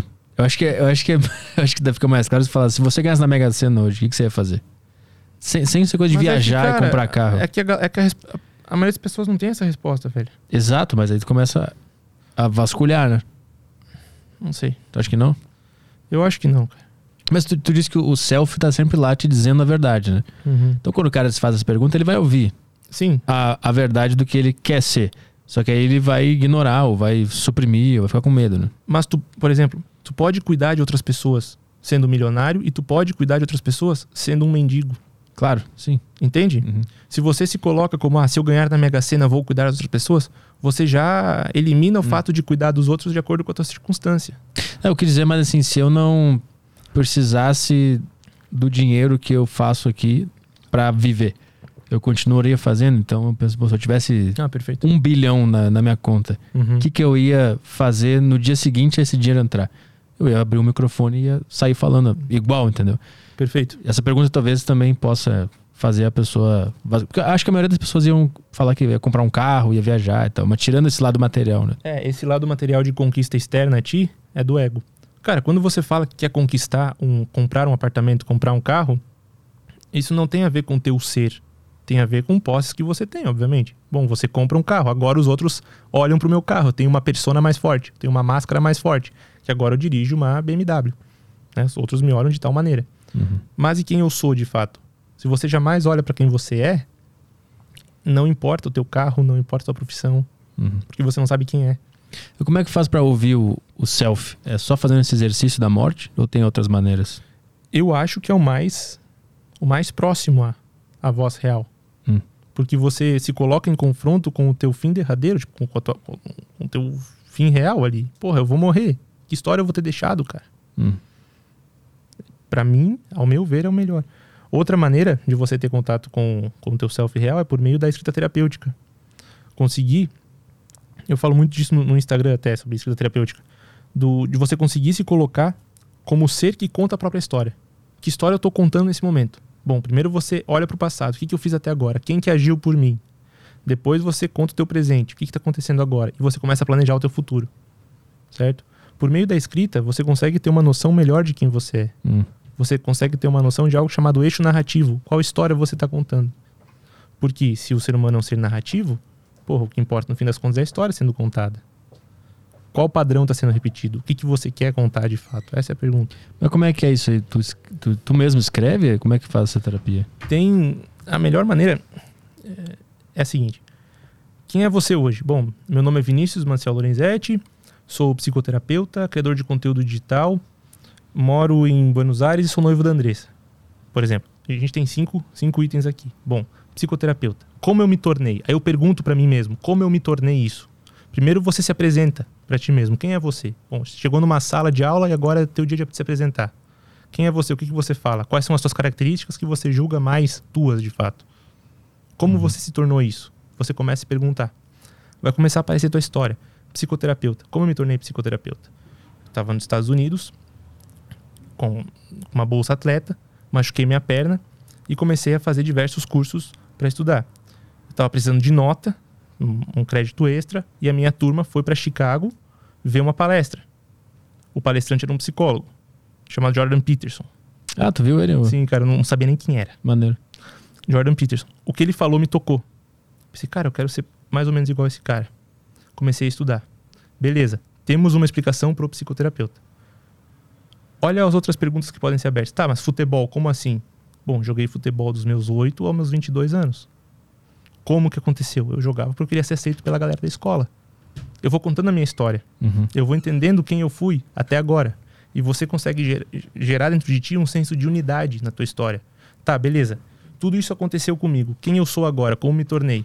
Tá. Se eu me tornei isso, agora o presente constrói o meu futuro. Você começa a escrever quem você quer se tornar. Uhum. E aí você consegue estruturar melhor, porque você encontrou um eixo narrativo teu. Uhum. Mas isso é, requisita uma grande dose de honestidade de si mesmo que é muito difícil de alcançar. né? É muito complicado ser honesto com a própria história, consigo mesmo e com o que tu quer ser também, né? Porque tu pode se boicotar, falar, não, não, não tenho como fazer isso aqui, não tem como. Como é que se faz pra conseguir ser honesto a esse nível consigo mesmo? Cara, é que não é como se faz, velho. Hum. Tu tem que estar ou numa angústia muito grande, tentando entender o teu papel no mundo, ou ser honesto contigo mesmo para agir no mundo. A dor, ela é, ela é fundamental para a existência humana. Você- se você não consegue entender quem você é, você vai viver uma vida de outra pessoa. Quando você consegue entender que, porra, tu tem uma vida, o que, que eu faço com essa vida, começa a gerar um sentimento de angústia. Esse sentimento cresce dentro de ti e você precisa ser honesto contigo mesmo para sair dessa angústia. Hum. É um movimento natural. Todo ser humano tá em angústia, Não sei se todo, mas acredito que grande parte sim. mas a angústia pauta a vida humana, o, o sofrimento pauta a vida humana. Tu acredita nisso? Eu acredito que sim. Desde que a gente nasce e até o momento que a gente morre, morre a gente começa a sofrer. Hum. A gente só para de sofrer quando a gente encontra um sentido para esse sofrimento. Isso aí é uma escola chamada logoterapia de Hum. Viktor Frankl. Quando a gente encontra um sentido para esse, pra esse sofrimento, a gente passa a ter um eixo narrativo, a ter um logos, a ter um, um senso de realidade maior para fazer o que você faz e tudo se encaixa. Cara, eu tenho problema nos dois ligamentos dos, dos quadris por causa de lesão. Eu sou muito feliz por ser manco. Hum. Porque eu entendo que, isso, que esse sofrimento foi necessário para eu poder estar aqui agora. E que não tinha nada a ver com futebol, a minha vida, entende? Uhum. A minha vida era por essa mensagem que eu queria passar. Eu sempre gostei de mitologia, cara. Sempre. De psicologia, enfim, né, dessa, dessa base. Eu sempre gostei de pesquisar e estudar essas coisas. Eu não entendia muito bem. Quando eu tinha ali meus, meus 9, 10 anos, eu fui para a biblioteca da escola, comecei a ler aqueles trabalhos de Hércules, aquelas coisas, e aquilo lá tocou, me tocou de alguma forma. Só que na mesma época eu era gordinho. Meu, meu pai tinha um mercadinho de bairro e eu comia tudo que tinha naquele mercadinho. Yo- yo-yo mix, tá ligado? comia direto aquilo. E eu fui engordando, engordando, engordando. Aí chegou um momento que minha mãe falou: Filho, tem que fazer algum esporte, senão vai obesidade mórbida. Eu comecei a fazer futebol. E como eu era grande para 12 anos, tinha quase 1,70m e poucos, é, era bem alto, eu fui de goleiro, que eu era preguiçoso, não queria ficar correndo. Uhum. E eu fui indo bem no gol. Todo mundo começou a me aceitar como goleiro. Mas eu nunca pude falar sobre o que eu realmente amava. Porque no meio do futebol, você fala ou de mulher ou de algumas outras, né, de bobagem. Assim. Você vai falar de mitologia no meio de futebol? Não. Uhum. Ia falar de algum mito, era reprimido. eu fui guardando aquilo. Eu falava só de futebol, só vivia o meu personagem goleiro. Chegou um momento em que eu machuquei minha perna e não pude mais jogar. Eu já estava com a minha bolsa nos Estados Unidos, enfim. Eu não pude mais jogar. Nesse momento veio uma depressão profunda. Por quê? Porque aquela máscara saiu da cara. E agora eu me olhava no espelho e não me reconhecia mais como goleiro. Hum. Quem eu sou de fato? Qual que era meu maior medo? Eu sempre tive vontade de falar de mitologia e psicologia, cara. Sempre. Eu tive que entender esse medo e começar a produzir conteúdo, começar a falar com outras pessoas, começar a estudar sobre isso. Uhum. Enfrentar o medo para me tornar, de fato, esse ser. E sempre teve essa angústia, mesmo jogando futebol, teve, porra, mas eu não sei se isso aqui é meu de verdade. Uhum. Eu acho que isso aqui é só uma potencialidade minha. Uhum. Quando você consegue entender que existem outras potencialidades e algo que é realmente teu, você começa a ter esse eixo narrativo. Você começa a dar um sentido pro sofrimento. Então, quando a minha perna quebra, eu tenho todo esse sentimento de, porra, quem eu sou agora. Algum tempo depois, eu consigo entender que se não fosse a perna quebrada, eu ia continuar preso àquela máscara. Uhum. Mas tu acredita que isso é um sentido que ele está no exterior ou é a gente que projeta e A gente que projeta. cara. cria uma ficção para ficar melhor? A gente que projeta, a gente que projeta, mas também tá dentro da gente. Porque é impossível você projetar algo que não tá aqui dentro. Entende? Uhum. Se eu tô projetando, existe dentro de mim. Mas assim, pode ser que, que seja uma maneira de criar uma. Não é uma mentira, mas criar uma versão melhor da história para não sucumbir ao desastre que é estar vivo e passar por essas coisas, né? Exato. Porque a maneira de ver o mundo é narrativa. Então eu preciso contar uma história minha pra mim mesmo sobre mim mesmo, Uhum. sobre a maneira que eu encaro o mundo. Encaro o mundo. Então aquelas, aquelas coisas que a gente ouve falar que parece ser meio bobo do, do pense positivo e nutra pensamentos positivos, de alguma forma aquilo lá tá, tá correto. Existe, tem uma, um, um conhecimento mais profundo em volta dessa frase que é um clichê. Tem, tem um, tem um conhecimento profundo, cara. Só que acontece que o mundo não é só positivo, nem negativo. Ele não é só uma coisa, ele é dual o tempo todo. Todo momento, por natureza, tem um potencial extremamente positivo e extremamente negativo. O problema dessas frasezinhas de veja o mundo positivo é que, porra, te amputa o olho da realidade. Você só olha como tudo positivo, maravilhoso. Cara, o mundo é positivo e negativo ao mesmo tempo. Tudo na natureza humana é dual. Você tem o sonho de comprar um Porsche. Você compra o Porsche, dia mais feliz da sua vida. Dois meses depois você está andando com seu Porsche na BR-101 a 200 por hora, bate atrás de um caminhão, fica paraplégico. O momento de comprar o Porsche é feliz ou triste? É feliz? Ele é os dois ao mesmo tempo. Porque você não consegue ver. Você não consegue Hum, ver a possibilidade do momento em si. Então todo momento positivo esconde dentro de si uma carga negativa também. Uhum. Entender esse balanço é fundamental. Não sei se tem como colocar uma imagem aí, Tem mas sim, uhum. a gente consegue pôr. tem um tem um quadro bizantino chamado Cristo Pantocrator, cara. Assim, Cristo Pantocrator. Pantocrator. É esse aí. Sei que tem geralmente em Ah, sala tá. de tia. Ah, o famoso, tá aqui ele junto, tá aqui, ó. Mas não é o Pantocrator. aqui. Tu consegue perceber ali o olhar dele, cara? Tá meio cara de bunda, né? É, mas ele tem dois olhos, olha só. Ele tem um olho que tá mais ali, perfeito. Tem uma imagem que tá, que tá dividida no meio, cara, que tem dois. Ah, ali, ó. É. Tá meio Skylab. Abre, aquela- abre aquela que tá dividida ao meio ali. Aí, boa. O pessoal tá vendo, né? Cara, percebe que o mesmo ser tem dois olhares. Cristo, bom, é Cristo. Pantocrator significa aquele que tudo domina. Krator é dominar, panto é tudo. É como se ele dominasse os dois olhares para a vida ao mesmo tempo. Se você tem só um tipo de olhar, o olhar de que tudo vai dar certo, tudo vai, vai ser bom, é bom pensar positivo, você está sendo inocente, você está sendo bobo, você está sendo infantil. Uhum. Você vê só o potencial positivo das coisas e não se atenta ao potencial negativo que elas têm também. Por outro lado, se você olha só de maneira negativa, você transforma tudo como negativo e não consegue ver que há uma potencialidade boa ali. Uhum. Isso representa para a Bíblia, Bíblia cristã o olhar de serpente e o olhar de pomba. Pomba é esse olharzinho mais manso que tudo que tudo doa, que está com a mãozinha assim estendida, doando para a realidade, né, sempre se doando. E o olhar de serpente é esse olhar mais Aham. mais brusco, mais bruto. E por que ele tá com ele é uns livros na mão ali? O livro é o livro da verdade, como se só minha verdade importasse. Ah, Tudo é negativo, é para mim. Entende? É, Ah. a maneira que eu interpreto o mundo é minha, é minha, só minha. ah. Bom, temos dois olhares aí. A, a mãozinha do olhar mais mão, você tá fazendo o quê mesmo? Doando, tá se doando, se entregando. pro mundo. entendi. ah, tudo é lindo, maravilhoso. Isso representa o olhar de serpente e o olhar de pomba. Cara, uma pomba, por exemplo. Você tem ali um monte de pombinha, joga o milho para elas, elas vão, vão, comem, um pedacinho de pão, elas comem. Você atira numa pombinha, mata a pombinha, todas elas voam. Joga de novo o pão, elas voltam, começam a comer ao redor. Mata mais uma, Aham. voam, voltam. A serpente, se você ataca a serpente, ela nunca mais, ela, ela te dá o bote na hora. Uhum. Uhum. Então, é, de alguma forma, a gente precisa unir esses dois olhares para a vida.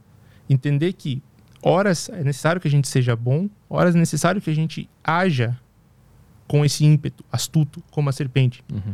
É necessário ser bom desde que o mundo não te fira tanto. É necessário ver os- a realidade como ela é dual, com potenciais positivos e negativos ao mesmo tempo. Uhum.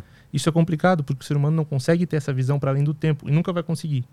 Mas é necessário entender que não existe só felicidade no mundo. É necessário abraçar o sofrimento de alguma forma. Uhum. Entender que o mundo também é sofrimento. Uhum. Quando você tem esse entendimento, você consegue ver a realidade como ela é, dual. Como é que é a frase que tu falou? É, tem que cuidar para não. Tem que ser bom contando que o mundo não te, te fira? É, Uhum. essa. Mas então isso significa que se tu for bom em demasia, o mundo vai te ferir. Sim. Mas você tem que entender que ele vai te ferir. De alguma forma. E Mas não que- perder esse bom. Mas por que, que ele vai te ferir se tu, se tu for bom em demasia? Porque os outros também te olham com, com um olhar de tentar te usar de alguma forma. Hum. A gente sempre sendo usado de alguma maneira. Uhum. Mas mas aí ser, ser bom, tu acaba abrindo demais a entrada pro mal. Também, é uma Chegar, forma de ver. é? Mas sempre, sempre há essa troca. Você doa. Se você doa, alguém está recebendo. Não necessariamente o receber seja mal, entende? Uhum. Você tem que estar atento a, a esse. Você tem que estar atento para perceber se o que o outro está tentando pegar de você não é só uma vontade dele que está te tirando, entende? Uhum. Tipo, sugando de você. Quando você consegue entender que há esse potencial e você doa da mesma forma, Uhum. você entende que o outro pode ser um filho da puta com você, mas se ele for, você para. Isso, você que, deixa de ser trouxa. isso que a gente tá falando tem, tem a ver com o Yin Yang também. Tem a ver com ninguém. Meio que tudo gira em torno do equilíbrio, né? Todas as filosofias, ideias, tal, elas falam sobre equilíbrio. Por que que- e é tão difícil alcançar o equilíbrio? É complicado demais, tanto que tem que falar bastante sobre isso, né? Sim. O equilíbrio ele é difícil porque o nosso, a nossa vontade ela é fraca. A vontade. A gente sempre está sucumbindo para um lado ou para o outro. A gente não consegue andar no, no caminho do meio. Um caminho do meio seria aquela, aquela vontade, a justa medida para os gregos. Tem o mito de, de Ícaro, que Ícaro vai voar para fora do labirinto e seu pai Dédalo fala: ó, não chega tão perto do sol e não chega tão perto do, do mar. Voa no meio. Mas ele quer ver o mar, ele quer conhecer o mar. O, o sol, aliás, ele quer conhecer o sol. Ele voa muito alto e acaba se ferindo, acaba caindo, acaba morrendo. De alguma forma, é muito difícil a gente conseguir entender que a gente precisa voar no meio ali. Uhum. A gente sempre quer algo superior ou a gente não consegue sustentar o nosso voo. Uhum. Esse- é- essa é a dualidade da vida humana, cara. Uhum. Querer coisas que não pode alcançar e não se contentar com o que tem. Como é que esses estudos enxergam a, a história de Jesus como mitologia? O que, que ele tá querendo nos dizer?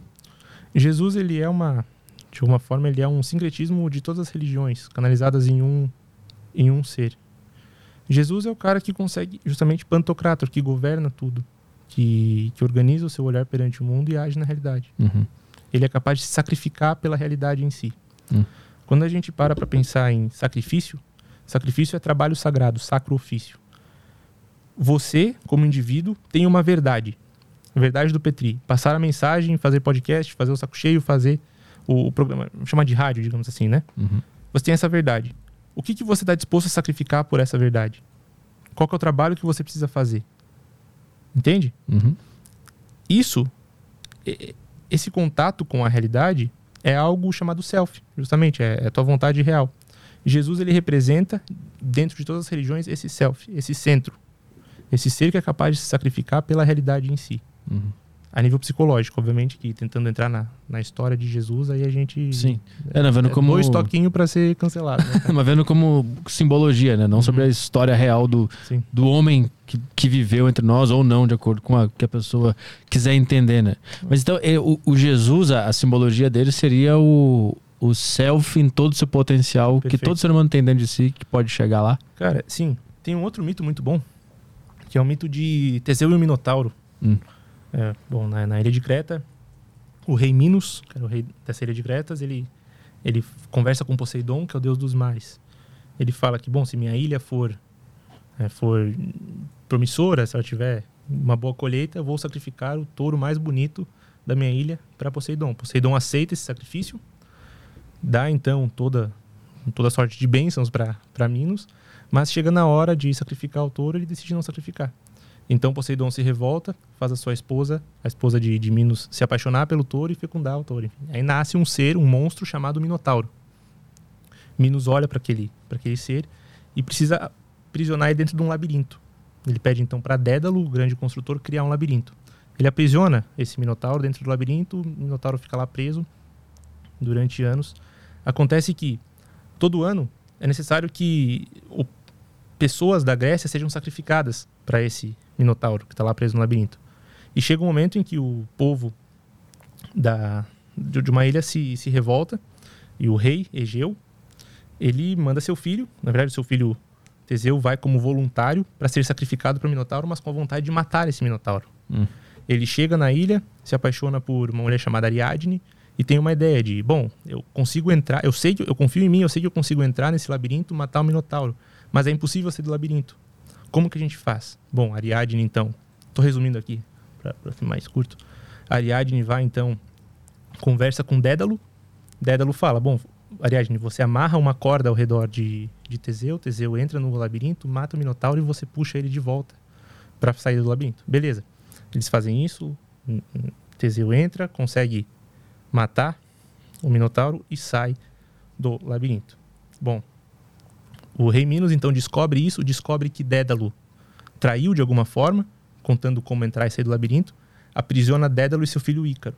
Depois, é, Ícaro enfim, Teseu mata lá, sai, eles se, quase que se casam, meio que se relacionam ele e Ariadne, a vida continua, enfim. Aí o Dédalo e Ícaro ficam presos nesse, nesse mesmo labirinto de Minotauro. Enfim, a história acaba. O que, que, isso, o que, que isso significa? Cara, olha só.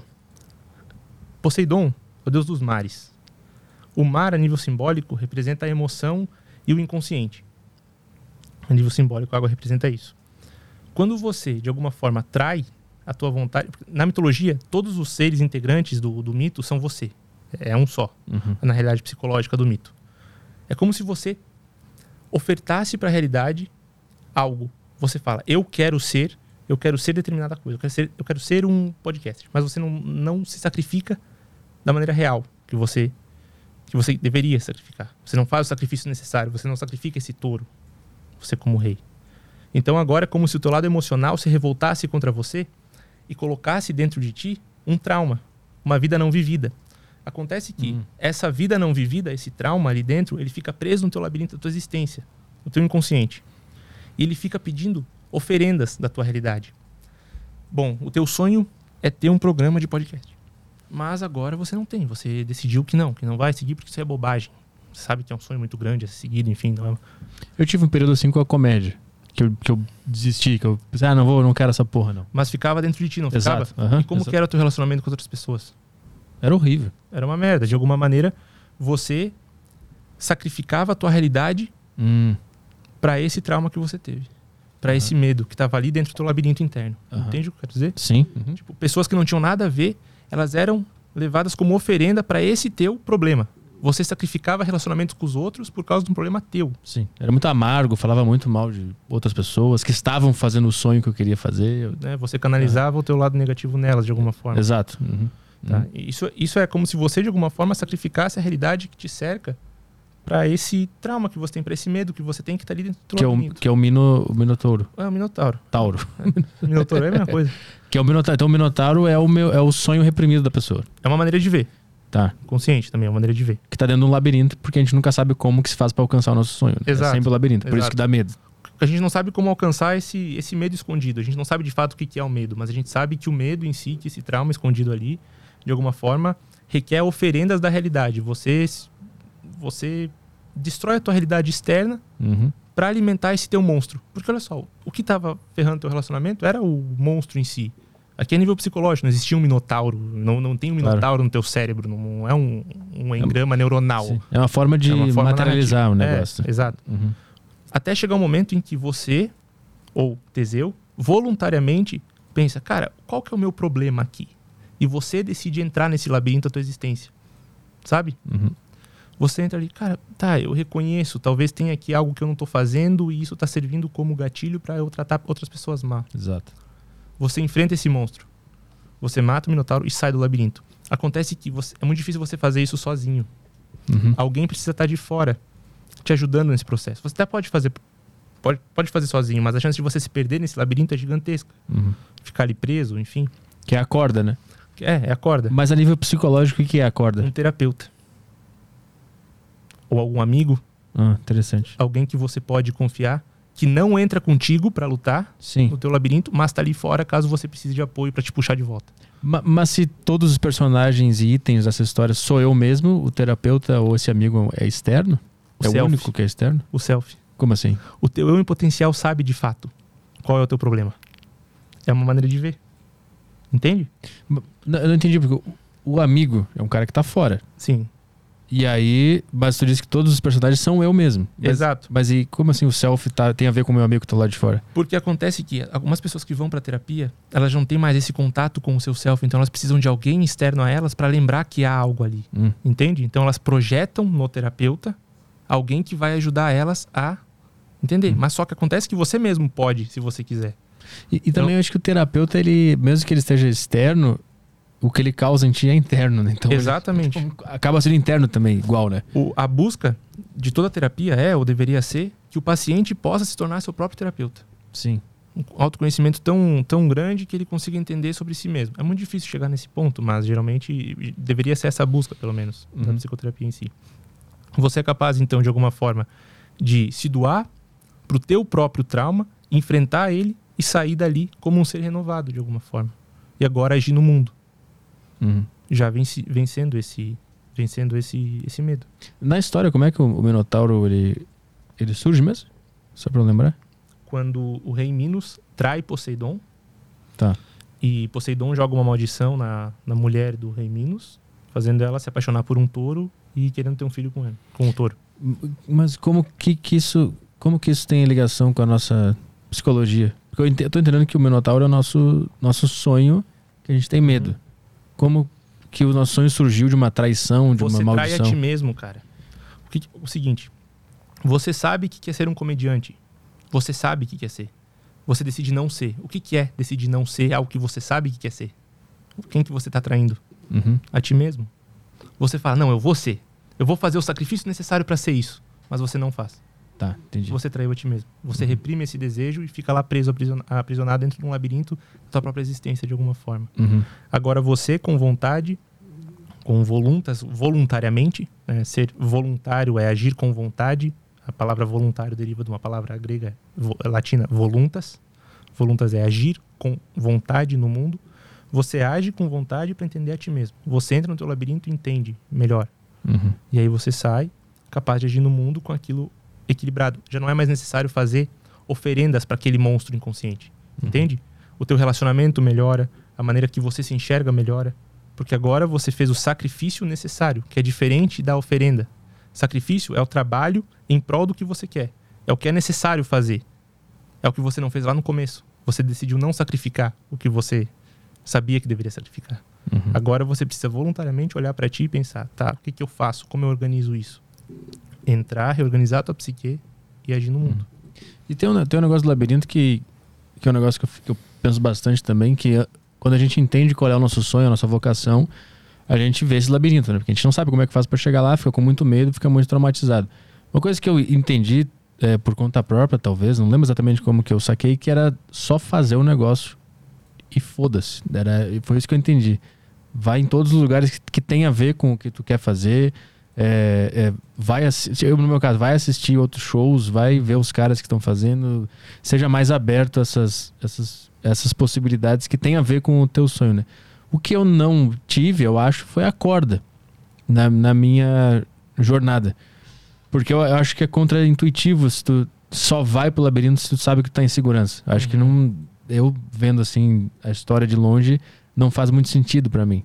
Que eu acho melhor tu ir sem a corda. Uhum. Porque se tu, tu só vai pro teu sonho sabendo que tu sabe como voltar, então talvez tu não esteja tão com tanto comprometimento assim. Tem, faz sentido o que eu tô falando? É que no fundo a busca do, de Teseu não é só matar o Minotauro, é também conseguir trazer essa vitória heróica para fora, né? Hum. Para poder se tornar o rei da- do, do seu lugar. Entendi. Isso foi o, foi o pai dele que mandou, enfim. Uhum. O que é se tornar o rei de si mesmo? É governar o teu mundo interior. Essa era a busca, no fundo. É, de alguma maneira, quando a gente consegue alcançar o que a gente quer, a gente é capaz de governar nós mesmos. Nós nos tornamos reis de nós mesmos. Coisa que Minos, nesse caso, não estava sendo. Ele estava sendo um rei tirano, que prometia o sacrifício, mas não fazia. Agora você conseguiu fazer o sacrifício de forma voluntária e você é capaz de governar a ti mesmo. Uhum. Então, é, no fundo, a busca é essa. Você, você quer sim sair do labirinto. O fato de você ir lá ver os, os outros se apresentarem é porque você algum dia também queria se apresentar. Isso seria governar a ti mesmo, vencer o teu medo. Uhum. É, eu tava pensando mais pelo lado de. Vai pro labirinto e, e vê o que acontece. Tu não sabe se vai ter que dobrar a esquerda, a direita, tu não sabe como vai ser esse caminho exatamente. A gente nunca sabe, cara. É, A gente só projeta um futuro, mas é ilusório. Não necessariamente tu vai alcançar certo aquele futuro, mas tu tem que ir. sim. Porque chega um momento que você sabe o que deve ser feito. Se você não faz, causa mais dor do que fazer e se ferrar. Exato. é verdade. Causa mais dor. Aham.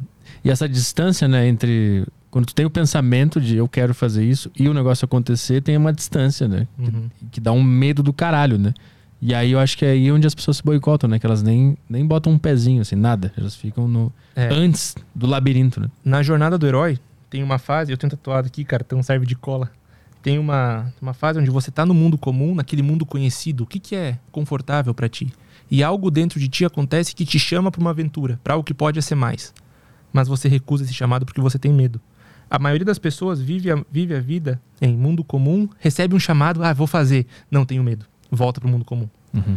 Isso, essa recusa, essa recusa ao chamado interior, só para de, de acontecer quando você encontra alguém que já passou pelo que você quer passar e você admira essa pessoa. Uhum. Não que você inveja. É diferente invejar e admirar. O mecanismo da inveja é um mecanismo de ego. A admiração é de self. Porra, eu admiro esse cara, eu quero ser como ele. O que, que ele fez? Uhum. Ele tem uma história, ele tem um caminho mais ou menos trilhado. Acontece que você não pode caminhar pelo caminho dele. Você precisa ir trilhando o teu, baseado no caminho dele. Uhum. Quando você consegue entender quais dificuldades essa outra pessoa passou, talvez você encontre dificuldades parecidas no teu caminho, mas você viu que ela já passou, então isso te inspira de alguma forma a agir no teu caminho. Sim. É, o caminho não é igual, ele é parecido e tu tem o mapa dele. Só, só que tu vai comparando com, com o que tá acontecendo com o teu, né? Tu olha no mapa do cara e pensa, pô, tá parecido isso aqui, vou andar por aqui e tal. Mas tem um negócio que eu, que eu gosto de falar no, no meu podcast no Saco Cheio, que é sobre essas coisas de, de vocação e tal, de, do chamado, de seguir o sonho e tal. Eu- eu- uma coisa que eu recebo muito é e-mail de jovens dizendo que não tem isso, que não tem o chamado, não tem a vocação, não sabe o que quer fazer da vida. E tem muita gente que está nessa situação, assim. Eu vejo que é por uma falta de estímulo da vida, que o pessoal tá todo mundo numa tela, Uhum. recebendo o algoritmo deles personalizado, ele não sai, ele não vai para labirintos diferentes e outras, outras informações e tal, que é lá que no meio da bagunça que ele vai encontrar esse chamado, né? Você precisa experienciar a realidade para entender a realidade. Não só viver numa tela vendo a realidade dos outros. Porque acontece? Lembra que a gente falou que existe o mecanismo da inveja e o mecanismo da admiração? Quando você está com o celular aqui vendo o que o outro consegue, você está comparando a tua vida com a vida do outro. Ou seja, se nós temos um eixo narrativo e você compara o teu eixo narrativo, a tua história, com a história de outro eixo narrativo que não é o teu, você sai do teu próprio eixo narrativo e quer viver a vida do outro. E isso causa angústia, porque você não é o outro. Uhum, Então você não sabe mais quem você é. Você se perde de ti mesmo. uhum, A melhor maneira pra gente entender quem a gente quer ser é pensar, cara, o que. Por isso que eu sempre falo da morte. Porque, independente, você vai ou não morrer, o que que. O que, que você pode fazer, cara? Mesmo que não saiba. O que, que você pode. O que, que você acha que é? O achar que é já é um caminho, porque você vai experienciar a realidade fazendo aquilo Então, que você acha. Eu recebo e-mail, me- mensagem de jovem que mesmo assim eles não enxergam nada, eles não veem nada que eles possam fazer, gostariam de fazer, eles não, não ouvem esse chamado. Como é que faz para ouvir o chamado nessa vida? Cara, outra forma é você assumindo a responsabilidade. O que, que a tua circunstância precisa de você agora? Não pense em vocação da vida. O que, que o agora precisa de ti? Precisa que você alimente sua família? Beleza, vai trabalhar. Procura um trabalho. Ali vai começar a aparecer uma semente de vocação. Chega um momento em que as coisas se unem. Uhum. Tudo que você fez, todas, todas as experiências passadas se unem num momento e você é capaz de agir de acordo com tudo que você aprendeu. É ali que vai aparecer. É, não, não adianta você ficar sentado esperando ó, qual que é o meu sentido da vida. Não vai aparecer, cara. Não é assim que aparece. É você enfrentando o mundo em si. Porque o mundo, porque a realidade, a gente tem uma realidade interna, subjetiva, e uma realidade objetiva. A nossa realidade ela se dá por esse enfrentamento do que é subjetivo e do que é objetivo, ou seja, a tua experiência interior em contato com o exterior. O que eu posso agir no mundo? Como eu posso agir de acordo com o que o mundo me oferece agora?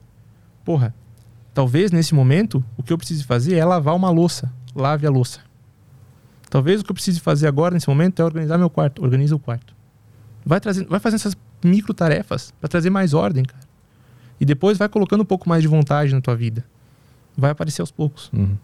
É engraçado, né? Que tenha, sempre tem uma vozinha falando o que, que a gente devia estar tá fazendo agora, né? Que seja lavar louça, tomar banho, arrumar o banheiro. Sei lá, sempre tem uma vozinha te dizendo, né? Pô, tu devia ter feito isso aqui, né? E eu percebi que ao, ao longo da vida que quanto mais tu respeita essa vozinha, mais chances do chamado aparecer vai, vai ter. Né? Quanto, quanto mais tu vai sendo fiel com, com essa vozinha, mais próximo tu vai chegar de ouvir essa mensagem sei lá, se é Deus, se é nós mesmos que, que fala, que do nada fala um negocinho. E também de se expor a situações que tu não faria normalmente também. Eu percebi que para mim funcionou bastante, assim. Usar roupa que eu não usaria, ir em lugar que eu não iria. Ir pra... Experimentar máscaras diferentes. Né? Exatamente. Pô, não sei, teve uma época, a primeira vez que eu fui no Flow, o grande papo que a gente teve na, naquele Flow foi isso. Que eu tava com umas, uma roupa nada a ver que eu usaria normalmente. E eu lembro que eu tava numa uma, uma noia, assim, de ir, numa, na, ir na Renner e comprar todas as, as roupas que, eu, que eu olhasse e a minha mente falasse, puta que ridículo, jamais usaria isso. Isso é um confronto com a sombra, cara. é qual que você nega. Porra, eu jamais usaria aquilo, vou experimentar. Isso. para ver. Porque a busca do ser humano não é ser um ser iluminado, é um ser, ser um ser total porra, entender quais são os aspectos que você não quer ser de fato uhum. e conseguir usar aquilo a teu favor. Uhum. Se você não sabe que gosta, como é que você sabe que não gosta se você não experimentou de fato? Uhum. Aqui a gente não tá falando, ah, como é que você não sabe que não gosta de droga se você não experimentou? Não é essa narrativa, porque é muito fácil cair nessa. Ah, experimentar Sim. tudo que há no mundo. É, né? Vou comer cocô então. É, Os caras vão falar sempre isso. Tem, sempre tem um imbecil, né, cara? Sempre tem um imbecil, é incrível. Mas não é essa busca hedonista. Não é essa busca por prazer, por, por experiências nesse, nesse sentido sinestésicas, né? É não sentido, né? É, é, é uma experiência de, porra, por que, que eu não me experimento essa realidade então? Exato. E eu não sei porquê, mas até hoje eu lembro com muito carinho dessa fase da minha vida. Que, sei lá, durou um mês que eu fiquei usando só coisas que eu olhava e pensava, quem é o idiota que veste essa merda? Ah, então eu vou comprar e vou botar pra ver o que, que é isso. Por que, que eu sinto essa porra? Eu lembro de andar na rua com as roupas ridículas pra caralho, com uma meinha colorida na canela a calça jeans dobrada, assim, uma camiseta nada a ver. E eu andava pela rua e eu ficava sentindo aquela. Puta, eu tô ridículo, meu Deus, o que, que é isso? Eu, nem sei se as pessoas estavam me olhando, mas eu projetava que estavam. E eu senti esse negócio por um mês aí, sei lá, e foi muito importante para mim. Nem sei porquê, mas foi bem legal, foi uma experiência bacana. Eu não preciso viver para sempre assim, né? Mas foi bem legal. Cara, eu vou. Eu, eu, eu admiro uma coisa em ti que vai parecer demagogia aqui, mas não é real. É que você entendeu uma coisa fundamental da vida que é uma piada. A vida é uma piada. Uhum. E tem gente que quer rir dessa piada mesmo sem entender, tem gente que quer entender essa piada e tem gente que simplesmente não se importa muito com a piada. Mas é uma piada em si. Você conta isso para ti mesmo. Sim. Entende? Cara, se experiencia. Eu quero fazer parte da piada. Exato. Eu entendi que o fato de eu não gostar de uma roupa é uma piada, porque não tem nada objetivo para eu não gostar da roupa. É uma uhum. piada, é um, sei lá, é um estilo que eu imagino que eu tenho, que eu sou esse cara mais sério tal. É uma piada, isso é uma bobagem do caralho. Então eu vou ser parte dessa piada. A comédia me ajudou. Eu, se eu não tivesse desco descoberto comédia em 2006 com o George Carlin, eu não sei como é que eu estaria. Talvez eu teria me matado mesmo, porque eu era, levava a vida tão a sério. Não é possível. E via essa. Todos meus, todas minha, a minha energia era séria. Tudo que eu que eu achava era uma convicção e era daquele jeito mesmo. Eu passei um, bom tempo ainda achando que, que eu, o que eu achava era a coisa mais séria do mundo. E eu fui percebendo aos poucos, graças à comédia, que, que não, que eu posso fingir que eu sou uma coisa que eu não sou em nome da, da vida, né? Que é a piada. Que a única coisa séria de fato é a piada em si. É, que é um paradoxo do caralho. Né? Porque é. A vida em si é um paradoxo. A única coisa realmente sobre, séria sobre a vida é a morte, cara. E olha lá, né? Porque também se tu parar pra pensar, é uma puta piada. O cara fica 80 anos fazendo um monte de coisa, sentindo tudo isso que a gente tá falando, medo, labirinto, o minotauro. Por isso que, o cara desaparece. Por isso que foda-se, cara. Uma puta piada do caralho. É. Por isso que foda-se. Conta tua piada, então. Exato. Mas aí tem gente que vai pensar assim, ah, então eu vou sair matando as pessoas. Então foda-se. Se foda-se, aí vai. Ah, é o niilismo, então vou matar todo mundo e vou usar droga e vou morrer. O que acontece quando você falou desse, de, desse se experimentar é que os arquétipos, por exemplo, né? Nós temos os nossos arquétipos estruturais da psique e nós temos algo chamado persona, que é essa máscara de ação no mundo. Essa máscara de ação também tem seus arquétipos. Então, nós temos aí, aí, aí são esses arquétipos mais conhecidos, que geralmente são utilizados como branding, como arquétipo de marca, arquétipo de, de tudo, que foi estudado por uma psicóloga junguiana chamada Carol Person. Seria o arquétipo do bobo, do rebelde, do sábio, do mago, esses 12, sabe? Não sei se já ouviu. Não, não todos não, mas eu tô ligado. Tá, enfim a nossa persona, a nossa máscara, ela se assemelha com um desses arquétipos. Então, nós temos a máscara e alguém, algum desses arquétipos vem e preenche essa máscara. Uhum. Geralmente, a gente se identifica com essa máscara, ou seja, com esse arquétipo de personalidade. Por muito tempo, talvez você tenha se identificado com o arquétipo do rebelde barra destruidor. Exato. Que canaliza para si mesmo ou para o mundo uhum. essa vontade de destruir. Só que quando você consegue perceber que há uma realidade que vai além de ti, você, de alguma forma, se, se conecta, se identifica com o arquétipo do sábio. Porra, entendi, tá, beleza, não preciso canalizar no outro. Como que eu posso, de alguma forma sublimada, canalizar no outro e canalizar em mim mesmo sem ferir de fato o outro e sem ferir a mim mesmo? Por meio de uma piada, o hum. tolo. Então você tem três arquétipos que ficam de alguma forma se, troca se trocando ali na tua, na, tua na tua persona em si, na tua máscara em si. O arquétipo do rebelde, o arquétipo do tolo o arquétipo do sábio. É necessário ser muito sábio para fazer uma boa piada, cara. Hum é necessário entender muito da realidade para fazer uma piada que case. Porque senão é aquela tua mãe é tão gorda que. Sim. É só esse tipo de piada. Não é uma, não é uma piada real sobre a realidade fundamental ali. Uhum. Que transforma uma piada um pouco mais agressiva, mas que de fato é um humor que todo mundo tem dentro de si, mas não admite. Uhum. Para falar com a sombra do outro, você precisa primeiro falar com a tua. Entender quem você é. para conseguir entender quem o outro é de fato. Porque senão, a gente jamais. Se a gente não consegue se relacionar com nós mesmos, a gente jamais vai se relacionar com o outro. A gente sempre vai se relacionar com o que a gente acha que o outro é, uhum. com uma projeção do outro. Quando você entende que você tem uma sombra, algo negativo dentro de ti, algo que você não explorou, você entende que o outro também tem isso. Sim, exato. Uhum. E você explora isso no outro também. Uhum. E ele traz mais consciência para si mesmo. Uma das melhores formas de fazer isso é ou terapia ou. Comprar roupa ridícula. Comprar roupa ridícula. é o famoso se colocar em zona de desconforto, né? Que é mais um clichê que carrega muita profundidade, né? Por, Por trás. O que, que, é a zona do desconforto? O que, que é a zona do conforto, primeiro? A zona do conforto, a nível narrativo, é o mundo comum. É o que você conhece, é o que é natural para ti. Bom, eu sei o que vai acontecer aqui. Tá na minha ordem. Se expor ao caos causa medo, porque você não conhece aquilo. Você precisa trazer ordem para aquilo que tá. Parecendo Jordan Peterson falando aqui. Você precisa trazer ordem de alguma forma para aquilo que você não conhece. Entender, porra, o que, o que da realidade se manifesta para mim aqui? Como que eu posso trazer esses conceitos que são caóticos para mim, para minha verdade? Uhum. E você sai desse conforto teu e vai enfrentar o mundo real para trazer mais ordem para esse mundo comum. Então, teu mundo confortável vai crescendo. Só que ele só cresce se você se expõe a novas. Exato. Uhum. É, tem uma outra experiência também que eu, que eu fiz, que é bem uma bobagem também, assim. São sempre coisas muito tolas, assim, de botar uma roupa ou ir para um lugar que tu não iria que é a minha viagem para República Dominicana. Quando eu fui demitido do meu último emprego, eu ganhei uma boa rescisão lá, porque eu estava dois anos lá, tinha umas comissões e tal, então ganhei uma boa rescisão e aí eu, eu investi parte do dinheiro, abri a minha empresa com outra parte e o que sobrou eu, eu pensei, bom, vou viajar, eu nunca viajei na minha vida. Uhum. E meu sonho sempre foi ir para Islândia. Eu queria muito para porque é frio, porque eu, eu, eu vejo os vídeos no na internet, que é bonito e tal. E aí eu não sei porquê, de última hora eu pensei, qual é o lugar que eu mais odiaria aí na minha uhum. vida? Praia, com gente feliz e dançando e música alta. Eu odeio isso. Então vamos para esse lugar. Eu não sei por que eu pensei isso, mas eu, eu fiz isso. E aí eu tinha a decisão, ou vou pra Islândia, que é o lugar que eu quero ir, ou vou pra, pra Punta Cana, que é o, na República Dominicana, que é uma praia. Pra um resort cheio de gente feliz. E eu fui para lá. Eu lembro que no, cheguei, no primeiro dia que eu cheguei lá, eu fiquei no quarto do hotel pensando, puta, o que, que eu fiz? Que merda, nada a ver comigo isso aqui. Tinha um monte de gente assim na. A minha sacadinha do meu quarto do hotel ficava pro meio do saguão. Não, saguão não, pro pátio. Que ficava todo mundo bebendo lá e tinha uma balada e música uhum. pra... Eu lembro que aquilo lá me desesperou e eu, eu. No primeiro dia eu não saí do quarto, assim, eu fiquei meio. Só saí para comer e tal. Aí no dia seguinte eu pensei, cara, vamos lá, vamos, vamos fazer coisas que tu acha que tu não faria, coisas idiotas. Então vai lá, joga bola, faz amizade com as pessoas, que é uma coisa muito difícil para mim. Eu passei uma semana fazendo coisas que eu não gosto e jamais faria. E foi a, experiência, a melhor experiência da minha vida. assim. Isso é integrar a sombra, cara. Tudo que você nega, você integra dentro de ti. Por que, que eu nego isso? Exato, essa era a minha questão. Por que, que eu odeio isso? É só uma imagem que eu tenho na minha cabeça. Só uma imagem. Que eu odeio esse lugar. né? Na, no terceiro ano do ensino médio, eu odiava o dia do trote. Não sei se ainda existe isso, Eu porque. também odiava. Pô, eu odiava, achava ridículos, cara. Ah, se vestir, é, É. um monte de bando de. Um segura a mãozinha no outro aqui, É. vai andando no pátio. Coisa tinta na idiota. cara. aham. Eu nunca. Você sempre tinha aqueles dias de ou ir fantasiado, ou ir vestido troca de sexo, né? Sempre tinha aquele, aquele negócio.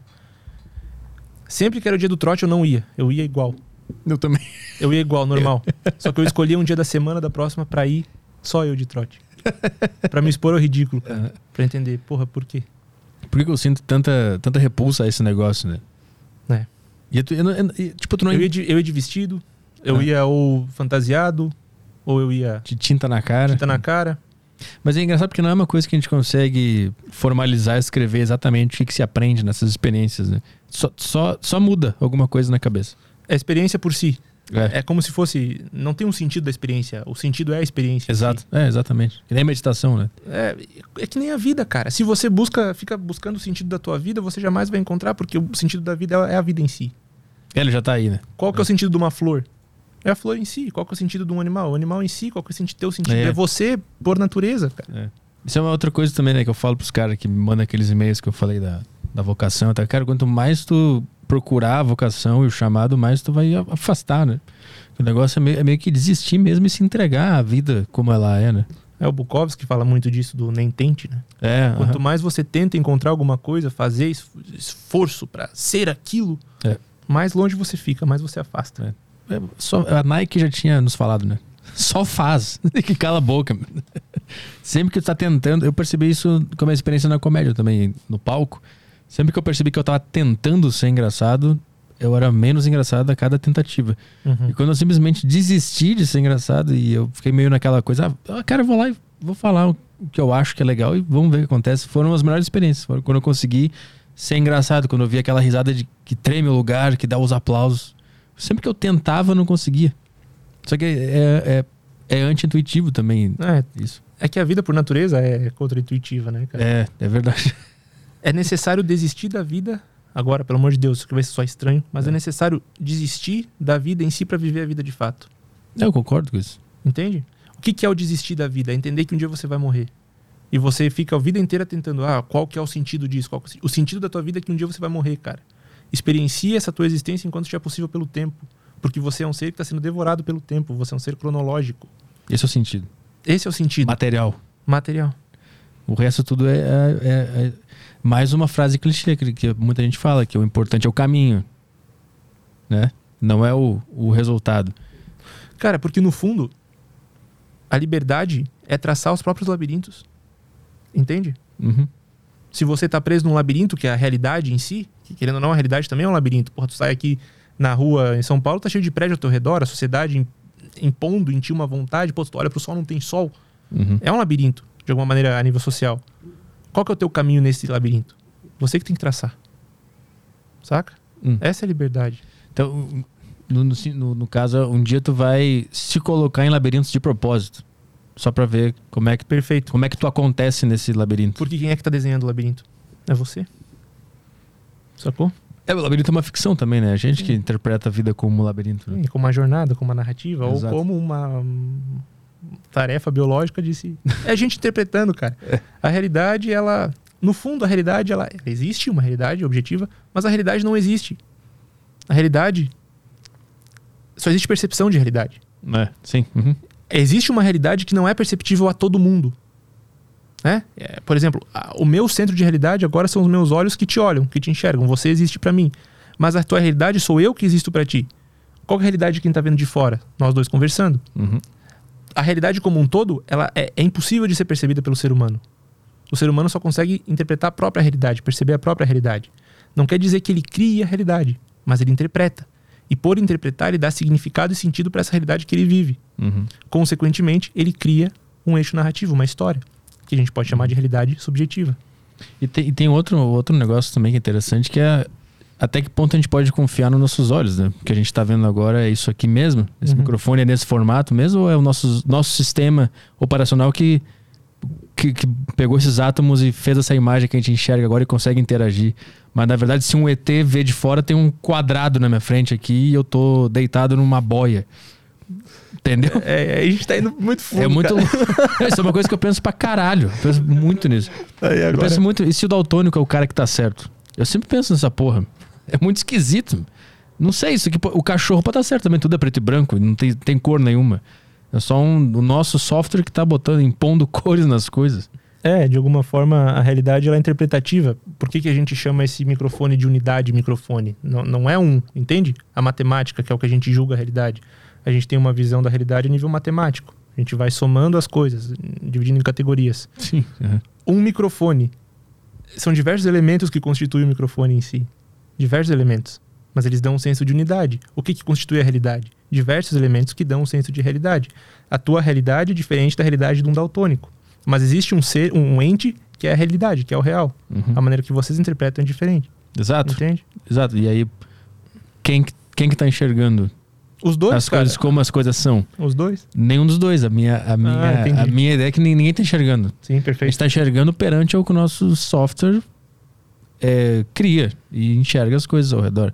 É por, Mas de fato, como elas são, a gente nunca vai saber. por isso que não dá pra colocar um ser humano numa caixinha de abordagem terapêutica, por exemplo, na psicologia também. Hum. Quando você limita o homem a uma abordagem terapêutica, o ser humano, você está limitando a uma visão de ser, sendo que existem diversas visões de ser humano.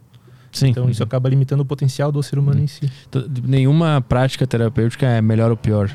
Elas É. são peças que se encaixam em determinadas pessoas ou não. Exato. Porque tem muita gente que fala mal da psicanálise, né? Eu já vi muita gente falando que. que não, não que é bobagem, mas que tem muita Não. coisa. Que é pseudociência, né? É, eu já vi muito falar nisso. E é de fato, porque não tem como mensurar o que é um pai. Se eu falo a palavra pai pra você, o que que significa? Vazio. Foda, né? Pra mim significa um cara show de bola. Sim. aham. Um cara sensacional. Mas o que, que a palavra pai representa? A palavra pela palavra. Como é que eu mensuro a palavra pai? E o que, que ela abre pra ti? Aham. A partir do momento que eu falei a palavra pai, você já julgou a palavra pai de acordo com as experiências que você teve sobre o que é ser um pai. Uhum. Um vazio. Um vazio que você busca preencher durante a tua vida inteira. Então a palavra pai pra ti já tem um significado completamente diferente pra mim. Uhum. Mas o que, que pai significa pro todo? Um ser que acolhe. Sim. Será que acolhe ou será que bate, na- bate quando você faz alguma merda? Aham. Então a gente tem essa dualidade de percepção do grande arquétipo pai. A palavra arquétipo, o grande pai, por exemplo. O céu mostra o caminho, mas também é capaz de causar tempestade, entende? Uhum. Então aí seria um significado arquetípico da palavra. Daí entra naquela teoria de Jung. Mas é uma pseudociência por quê? Porque é impossível de mensurar a experiência que você tem com a palavra pai. Sim. Uhum. O que ela causa em ti. Como é que eu vou mensurar isso? Cientificamente não tem como comprovar os arquétipos Não, não. e ego, id, self. Cientificamente não tem como. Arquétipos tem, É? sim, mas só que não é na, na maneira científica matemática, mas na, na- na- maneira científica que a gente faz em humanidades, por exemplo. Ah. História. Aham. Você consegue comparar os povos e ver, poxa, tem determinados eixos narrativos aqui que são eixos arquetípicos. Arquétipo significa modelo primitivo. É como se houvesse um mo- modelo onde os mitos eh, contam esse modelo, Uhum. ficam narrando de acordo com esse modelo. A jornada do herói, o monomito, é um arquétipo narrativo. Uhum. Então tem como você comparar os mitos que acontecem e entender, mas não a nível psicológico, Só histórico. só a história. Sim. E, é- e também ego, superego, todas essas, essas ideias também não tem como comprovar cientificamente. Tem um, tem um evento agora acontecendo que é a neuropsicanálise, né? O advento da neu- neuropsicanálise, que é uma junção de neurociência com psicanálise.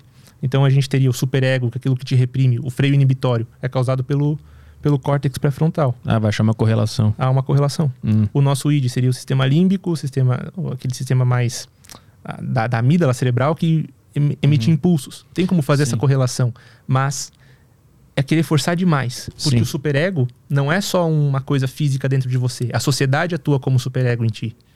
Você, você pode agora chegar ali embaixo e dar um tapão na cara do porteiro. O que vai acontecer? Cadê a polícia? Aham, A polícia é o superego agindo sobre você a nível soci- de sociedade. aham. Quando você não dá o tapa no porteiro, o que está acontecendo dentro de você? A nível cerebral, você está conseguindo regular os teus níveis de serotonina, cortisol, dopamina. Tá reguladinho, por isso que você não age. Mas a nível narrativo, o que, que você está pensando? Porra, eu não vou dar um tapão nesse cara, não vale a pena chamar a polícia. Agora, se esse cara foi o cara que pegou tua mulher, vale a pena dar um soco nele, porque tudo bem ser preso. Eu tô Hum. defendendo a minha honra, entende? Uhum. A nível narrativo, você sempre compensando. Então, a nível simbólico, o teu ego tá pensando, vou deixar ser reprimido pelo superego ou vou agir conforme meu id impulsivo quer. Uhum. Mas, a nível cerebral, o que está acontecendo? A gente pode chamar isso de impulso de alto cortisol, freio inibitório baixo no, no córtex pré-frontal, enfim. Uhum. Mas o fenômeno simbólico é difícil de você mensurar. Sim. Mas esses caras, o, o Freud e o Jung, eles criaram todas essa- essas teorias só pela reflexão, só pensando meio um negócio meio Einstein assim? Não, é de observação de realidade mesmo. O Jung, É. sobretudo, ele, ele trabalhou muito tempo como antropólogo. Ele visitou lugares que contavam determinadas histórias e tentou entender de onde que vinham as histórias e por quê. Ah, Daí ele, ele conseguiu entender que há um arquétipo do herói, por exemplo. sim. Mas a, a- toda a forma como ele esquematizou a, a mente humana, isso foi pensando, né? Foi Por uma- autoinvestigação, sobretudo. um, quase que um trabalho artístico, né? o trabalho de Jung se assemelha muito mais com a arte do que o que hoje a gente chama de psicologia.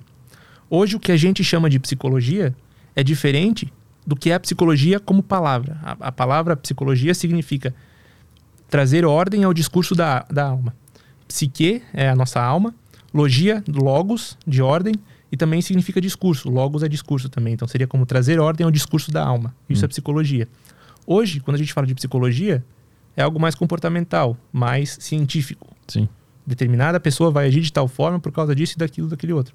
Há investimento nisso. Se a gente parar para pensar, poxa, é muito melhor você entender qual vai ser o compo- comportamento do consumidor para vender para ele, do que tentar entender como esse ser funciona para trazer um sentido de vida para ele. Entende? Então há mais investimento nessa psicologia comportamental.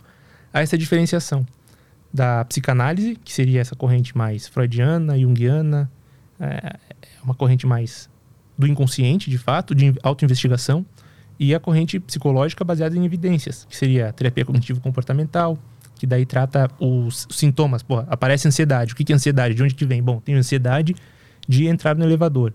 O que que o elevador...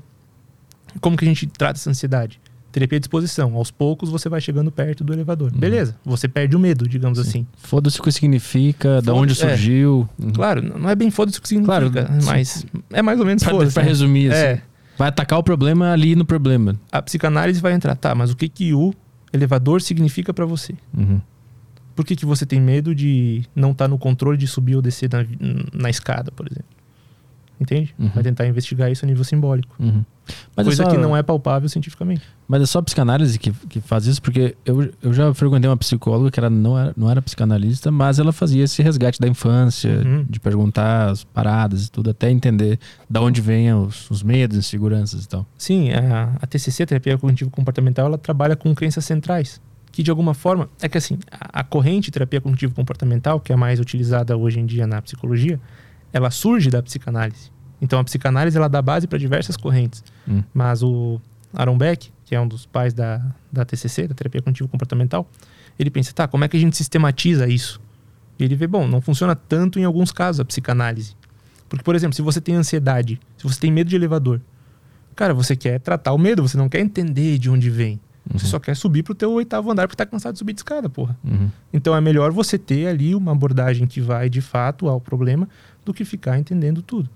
A TCC, então, ela bebe dessa fonte da psicanálise. Isso de investigar os eventos passados, ela tem, é uma base da psicanálise em si. Uhum. Entende? É, a, a que eu faço É é, a, é a TCC, né? A- o Wesley de Lanogari é o cara que faz a comportamental, né? Pra, Sim, sim. pra quem viu o episódio e segue ele lá, ele, tá, ele é dessa, dessa, dessa linha, né? Mas também, quando eu comecei a fazer, foi me dito assim, no início, né? A gente vai ver os problemas e vai resolver os problemas. Depois a gente vai investigar Sim. da onde vem isso aí. Uhum. Mas aí a base pra investigar é sempre a psicanálise? É porque a psicanálise ela vem com esse discurso do sujeito, tipo, com a escutativa. Então é o sujeito que vai falar pra você o que tá acontecendo. Entende? Então vai investigando e ele mesmo vai trazendo consciência pra si. Sim, a base é psicanalítica. É Freud que ia ouvir as, as, as mulheres histéricas, né? Sim. Pra, e ouvir as histórias pra ver se ele achava padrões, entender o que estava acontecendo, Sim. né? Era ele que fazia sim. isso, né? E qual, o que, que ele entendia dessas, dessas palavras aleatórias? Tu, tu manja dessa história? Ele, isso é mais Jung daí, das palavras aleatórias que você, eu falo uma palavra, você repete, você diz o que vem à mente Ah, Isso é livre, livre pode ser chamado de livre associação, que também é uma teoria psicanalítica, ou esse teste da, do reflexo de palavras. Ah. Aí é mais Jung. O que Ah, não, cada... eu, digo que, o que eu, ele ia ouvir loucos, né? E os loucos falam coisas aleatórias. E ele ia ouvindo e anotando, né? E tentando esquematizar para ver o que estava acontecendo com o louco, né? O que, que, Uhum. que, que tinha soterrado nele ali. É, quem, quem fala mais sobre a loucura, sobre a esquizofrenia, sobre tudo que na época se chamava demência precoce, Ah. é o Jung. Hum. Mas é exatamente isso. Ele ia tentando entender o, qual era o padrão de repetição, enfim. Mas o que, que ele entendeu sobre a loucura? Ele entendeu que, de alguma forma, podia ser uma quebra de eixo narrativo, justamente de, pô, não sei mais quem contar minha história, ou então, porque na época era muito, muito recente, né? Ah, o advento da, da neurociência, estava começando, começando, começando. Ele cogitou a possibilidade de ser uma falha cerebral. E hoje sabe-se que é muito mais uma falha cerebral, uma Sim. falha genética do que só É, mas aí tem a pergunta, o que causou essa falha cerebral, né? Exato. Será que a interpretação da realidade que vai causando a falha ou a falha causa a, re- a interpretação da realidade? É, exato. As duas coisas acontecem, cara. É, dependendo de como você interpreta a realidade, você vai causando é, altas de cortisol no seu cérebro, que vai, causando depressão por natureza, Uhum. a nível fisiológico, biológico. Então você somatizou o pensamento. Mas o inverso também acontece. A, a interpretação da realidade vem, vem dessa somatização que já estava. Por exemplo, você tem uma desregulação neuronal. Você interpreta a realidade de acordo com essa desregulação, que Uhum. você não consegue organizar. Sim. uhum. Então as duas coisas interferem. É, o famoso pensar negativo, né? Quando tu interpreta tudo de forma negativa, tu, a saúde, tua saúde mental vai pro saco, né? É, aí, aí a gente tem essa quebra de corrente. Uma corrente acha que você pensa negativo porque você tem uma queda dopaminérgica, serotoninérgica e alta de cortisol no cérebro, Uhum. e a outra corrente pensa que você tem uma queda dopaminérgica, serotoninérgica no cérebro porque você pensa negativo. Sim. Qual dos dois vem primeiro? Daí é. Sim. E, e e os dois vai, aparentemente. vai ao né? infinito. É. né? Mas assim, né, eu acho que eu vi até um post do Wesley fa- falando sobre meditação e como ele achava que era uma bobagem e, e depois ele foi estudar e viu que, que de fato limpa a mente e tal. Então a gente tem um certo controle de como que vai ser a nossa saúde mental por meio dos nossos pensamentos. A Sim. gente tem. Sim. Pode ser que alguém, algumas pessoas tenham menos, outras tenham mais, mas a gente tem. É, a gente- eu já li alguns livros de autoajuda que falam que o teu, pens- tu pode forçar, entre aspas, um pensamento positivo para se sentir melhor. Isso, Uhum. isso funciona. O fake until you make it, né? É, isso. E tem, tem um negócio que eu ouvi que eu aprendi também com comediantes que passam muito por esse labirinto, né, de tentar chegar no sonho. E a- algum deles falou que eles eram, ele era um cara muito para baixo, negativo, que via tudo com ressentimento e rancor. E ele começou a fazer um exercício de sempre que eu tiver um pensamento negativo, eu vou criar dois positivos eh, de propósito, por mais Uhum. bobo que seja. E o cara falou que, pô, ao longo do tempo isso funcionou. E ele citou isso como uma das coisas que levou ele a chegar onde ele chegou hoje, que é um lugar muito foda, né? Muito, muito grande, uns shows e tal. O cara ficou. Mandou muito bem na carreira dele e tá, tá aí até hoje. Então, às vezes, a gente também tem um, um certo controle, né? Cara, na mitologia tem um, tem um ser chamado Íris. Íris é a. Ela é a mensageira do deus Hélio. Hélio é o deus Sol. Então, tem um rito em que, logo ao acordar, você se expõe ao deus Hélio para que deus Hélio te mande mensagens boas durante o dia. Aham. Neurocientificamente falando, quando você acorda e você se expõe à luz solar, você tem toda uma regulação de ciclo circadiano que você vai interpretar melhor a realidade. Aham. As duas coisas são verdades, entende? Não estou dizendo que existe uma deusa Íris, Claro. Uhum. mas as duas interpretações de realidade são, são, são as mesmas. Se você vai se expor à luz solar porque tem um quiasma óptico que reage a essa luz e te causa um aumento de níveis, né? Ou se você está adorando o Deus Sol, independente, você está colhendo o fruto do que está acontecendo. Independente se é só uma química cerebral ou se é uma narrativa. Sim. Uhum. Esse é o ponto.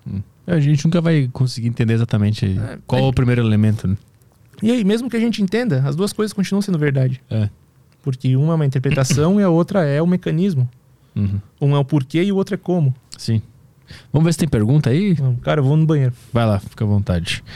É, como é que tá, turminha aí? Algumas perguntas? Tem áudios aqui no Telegram, tem bastante coisa em áudio. Também tem pergunta normal. E se- quem quiser mandar no, no YouTube, pode mandar aí que tem espaço. Não teve tanta pergunta no, no grupo hoje. Ah, como é que tá o nosso cancelamento aí? Ah, tá divertidíssimo. Mais novidades? É, tem um comentário aqui. É que também é foda eu falar o comentário da pessoa sem elas terem o contexto do vídeo também. O cara pode entender errado aqui. Ah, não, mas deu, tem mais alguma coisa ou parou já? Ah, não, não. É engraçado, só tá, só tá divertido. Não tem É. nada demais. Eu acho que nem dá pra chamar de cancelamento. É? Eu acho que é só uma. Não sei. Vai, vai ter um nome pra isso no futuro. Saímos na Cena Abrão já ou não? Ah, não. Pera aí, vamos ver. Humoristas, podcast, notícias. É assim que eu pesquiso. quando eu tô preocupado. Que já passou os programas da tarde, né? De ah, fofoca. pera aí. Saímos? Não, mas. Podia ter saído um selinho muito melhor que esse aqui no UOL, hein? Olha só o UOL noticiando o selinho em podcast. E não é o, o do Benhur. Ah, não é o Benhur? Como assim, sacanagem, cara? Vou É. mostrar aqui na tela. Bom, se acharem alguma coisa, nos mandem aí que. Viu que o Luigi bom. reagiu ao teu vídeo? Vi. Filtrado, né? Não, Na eu fiquei muito feliz que ele entendeu. Tipo assim, hoje em dia eu fico feliz que qualquer pessoa entendeu alguma coisa que eu É, faço, né? assim. Eu falei, caralho, ele pegou, que É, foda. Ele é, ele é legal. é o grande. Puta, a internet é uma coisa de louco, né? Chegou num nível que quando a gente vê alguém com um senso de humor, a gente acha estranho, né? Você não espera que as pessoas vão achar graça de alguma coisa quando ela fura a bolha. Na verdade, eu, eu- o lance é que eu espero. Ah, eu Esse é o meu problema. Porque, tipo assim, pra mim, tá, essa a piada do, de ser gay com o brother, pra mim tava muito claro que a gente tava Aham. brincando com a nossa heterossexualidade frágil. A gente tava admitindo que a nossa heterossexualidade é frágil naquela brincadeira. Pra mim E tava um- muito óbvio. E tem um cara que escreveu aqui é, o que tem de errado em ser homossexual. Tipo assim, ele levou pra esse lado. Ah, eu acho que é isso. Ele acha que é isso. Eu desisto, tá cara. condenando alguma atitude, alguma coisa assim. Eu vou enfiar uma bala na minha cabeça em breve. Como é que eles querem que a gente faça piada com o nosso próprio machismo, né? É, eu só queria poder brincar com a minha heterossexualidade, mas não posso. Frágil. É, machismo, heterossexualidade. É, é tanto termo, ah, tô perdido já. Toda vez que acontece isso é um choque de novas coisas, novos termos que foram criados. Pra mim, eu, eu fico muito. O que, que, que seria uma heterossexualidade forte? Sim, É que quando tu olha pro teu amigo, tu não pensa em mamar ele. É isso. Essa é forte pra caralho. Agora, quando tu precisa de um FIFA na sala pra impedir que a mamação role, aí é frágil, entendeu? Porra, essa, essa é a piada, cara. Eu não consigo. Caralho, é pra mim é, é muito esquisito. Tá- não tá claro que essa é a piada. Eu te fiz a piada agora. Caralho, tu entendeu a piada também? Caralho, que loucura do caralho, que é o Twitter. É que o problema é que tem gente que quer entender a piada e não entende a piada e se recusa a rir da piada em si, né? Tipo, entender que a que o vida cara, em si é uma eu piada. acho que o cara não entende, ele acha que a gente tá falando mal de ser gay mesmo. Tipo, ele- é assim que ele interpreta mesmo. Tipo, a premissa dele é: ah, esses caras têm a heterossexualidade frágil e eles estão falando isso. Mas a nossa é: eu já estou admitindo que ela é frágil e estou brincando com esse fato. Sim. Só que ele, tipo, ele entendeu que a gente é frágil, que a nossa heterossexualidade é frágil. Ele entendeu isso. E esse elemento também tá na minha piada. Tá, tá tudo em ordem aqui. Só que acontece alguma coisa acima disso que os caminhos se escolhemos. E eu não sei como que isso acontece. Eu não sei como. Porque é muito mais fácil tu concluir que os caras estão brincando, porque ninguém em sã consciência fala, pô, Caio só vai lá em casa se tiver um FIFA, porque aí tem um negócio, tem um negócio que impede a gente de se pegar. Boa forma de ilustrar. Como que os caras enxergam essa piada? É, é assim, a gente é homofóbico e a gente tá falando mal sobre ser gay. Então não tem como, não, não entra. Porque a gente começa falando a piada assim: é, sair pra jantar com um amigo é gay ou não? Essa é a nossa premissa. Aí eu falo, pô, jantar eu acho que é porque tá escuro. Aí tem um clima que, pô, pode acontecer alguma coisa. Então eu tô bot- botando em xeque a minha heterossexualidade nessa piada. Aí eu falo até, de, de almoço tudo bem porque tem sol. Então não tem um clima para eu me liberar. Essa é a piada. Como é que o cara enxerga que eu tô sendo homofóbico ali se eu tô admitindo que eu tenho um gay dentro de mim e tô brincando que ele tá reprimido pela minha heterossexualidade, que por sua vez é frágil, caralho. Essa é a piada. Caralho. Eu não devia ter pego o escritório no 12 andar, porque eu vou me jogar daqui, devia ser no térreo. Tem uma aqui. Ah, O cara mandou assim. Era zoeira e eu passei raiva à toa. Mas também com essa voz de apresentador da Jovem Pan, eu não podia fazer nada além de acreditar. Uh, nunca os tinha visto antes. O quê? Tipo assim, o cara, ele, ele entendeu e ele entendeu que ele passou raiva à toa. Mas onde Só isso? que logo embaixo é... No nosso canal agora? É no Twitter. É... Alguém explicou que era uma piada? Então, os caras do Ben-Hur explicaram que era uma piada. E aí embaixo esse cara comentou isso. Só que tem gente que se recusa a acreditar que é piada. Ah, claro. Sempre tem os. Todo mundo é. é- como é que é chapéu de alumínio, gente, né? E tem gente falando aqui, ó. Tem uma notícia pra te dar. O cara que falou. Ah, alguém enchendo o saco aqui, o cara falou: tem uma notícia ruim pra te dar, você vai reprovar em português por não saber o que é sarcasmo. Só que, tipo assim, esse, isso aí é uma resposta pra um tweet. e as pessoas não leem. Você entende o efeito manada, meio bola de neve, assim, que tá Ah, acontecendo? Os caras vão lendo o comentário, eles só querem afirmar um negócio que eles acreditaram ali dentro. O Elon Musk, o Elon Musk tem urgentemente, quando a pessoa responder, o Twitter de resposta tá em cima, porque tá virando uma confusão. Não, o Elon Musk tem que acabar com o Twitter. É isso que ele tem que fazer. Ele tem que pegar esses bilhões e derrubar o prédio. Chega. Chega. Não dá. É, é- uma loucura. É uma loucura completa. É Twitter and Instagram. O Instagram. É, o Instagram também. Eu acho que o, o Twitter é o pior lugar. No Twitter, a última vez que eu vi, a gente tava já com meia milha de views. Eu acho que passamos o outro, hein? O que? Como assim? O, o outro, o cancelamento de verdade, eu acho que foi menos views. Tá com 6 milhões? Ah, tá com 6 Não milhões? entendi. Tá- Ah, meia, tá com Não, 500 tá, mil tá views. com meia milha. Ah, tá. Ah, Sofia Abrão comentou lá no É, saiu no fofoqueio, caralho. É, é a Sofia que pega a informação. não é? que loucura do caralho. É, haver uma- umas questões aí pro nosso convidado. Agora que a gente tirou a nossa raiva. Depois bora jogar FIFA. É, se você pudesse trocar uma ideia de boaça com Freud, Lacan e Jung, com quem você trocaria essa ideia e por quê? Jung, cara. É, eu trocaria Jung. Acho que ele é. Não que ele tenha superado Freud. Mas Jung eu acho que ele tem uma, uma perspectiva um pouco mais completa acerca do ser humano, assim. Mais completa do que é um ser humano, de fato, com toda a experiência. Porque a gente tem, tende a pensar no ser humano só como um, um ente material, né? Aí quando a gente entra em filosofia, por exemplo, tem as causas aristotélicas, as quatro causas aristotélicas de das coisas que acontecem no mundo. Tem uma causa final, que é o porquê aquela coisa foi feita, tem uma causa eficiente, que é como aquela coisa foi feita, tem uma causa material, que é do que a coisa foi feita, e tem a, a forma de fazer a coisa, e sim, a causa formal, qual é a forma dessa coisa. Quando a gente fala do ser humano, geralmente a gente pensa só na matéria do ser humano. Como a melhor forma de explicar isso seria o seguinte, bom, temos aqui um bloco de mármore. O que que quero fazer com esse bloco de mármore? Quero fazer uma escultura? Bom, esse, esse essa é a minha causa final, uma escultura. Escultura de quê? De um homem. Causa formal, homem. Qual que é a matéria disso? Bom, o mármore. Quem vai fazer? O escultor. Certo? Quando a gente fala de homem, a gente pensa só na matéria do homem. Bom, o ser humano ele é criado por fatores biológicos, cérebro, corpo, enfim. E a gente esquece que tem uma causa final. Qual que é essa causa final? O que, que eu quero ser?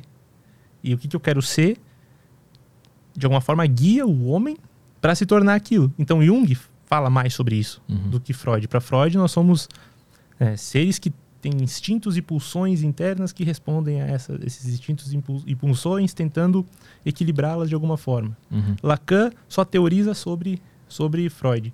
Jung tenta pensar mais amplo na existência. Então, eu gostaria de falar com, com Jung. Toca mais uma assim que eu vou dar uma mijadinha também. Tá, tem um áudio aqui do Gabriel. Vamos lá. Bom dia, Petri, Caio. Me chamo Gabriel e a minha questão para o Vinícius é a- a- em relação aos complexos. Se tem uma forma concreta de identificar um complexo e tentar resolver ele, né? Eu vi que eu tenho alguns complexos e eu não consigo rastrear qual é a origem deles. E que eles causam, tipo, impedem que eu chegue numa melhor versão de mim se tem uma forma concreta de falar, de identificá-los. A melhor, melhor forma de identificar um complexo, nesse caso, cara, seria por meio de psicoterapia. Alguém externo a ti olhando para ti te ajudando. Porque o que é o complexo? O complexo é a forma que você. É um trauma com diversos pontos de gatilho para esse trauma. Então você precisaria entender de onde que vem, qual foi o primeiro trauma, qual foi o primeiro impacto. Trauma é, é impacto em alemão. É como se o teu mundo interno fosse impactado pelo mundo externo de maneira que você não esperava. E você precisa entender o que, aconteceu ali, o, que, o que, você esperava da realidade e como ela se manifestou para você.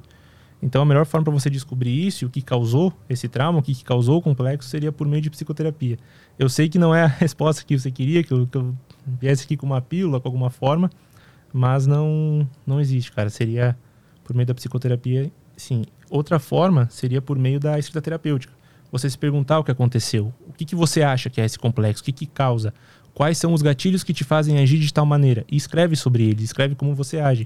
Isso vai te ajudar a trazer mais consciência sobre o ato em si e vai evitar que você caia nos gatilhos do complexo como um todo.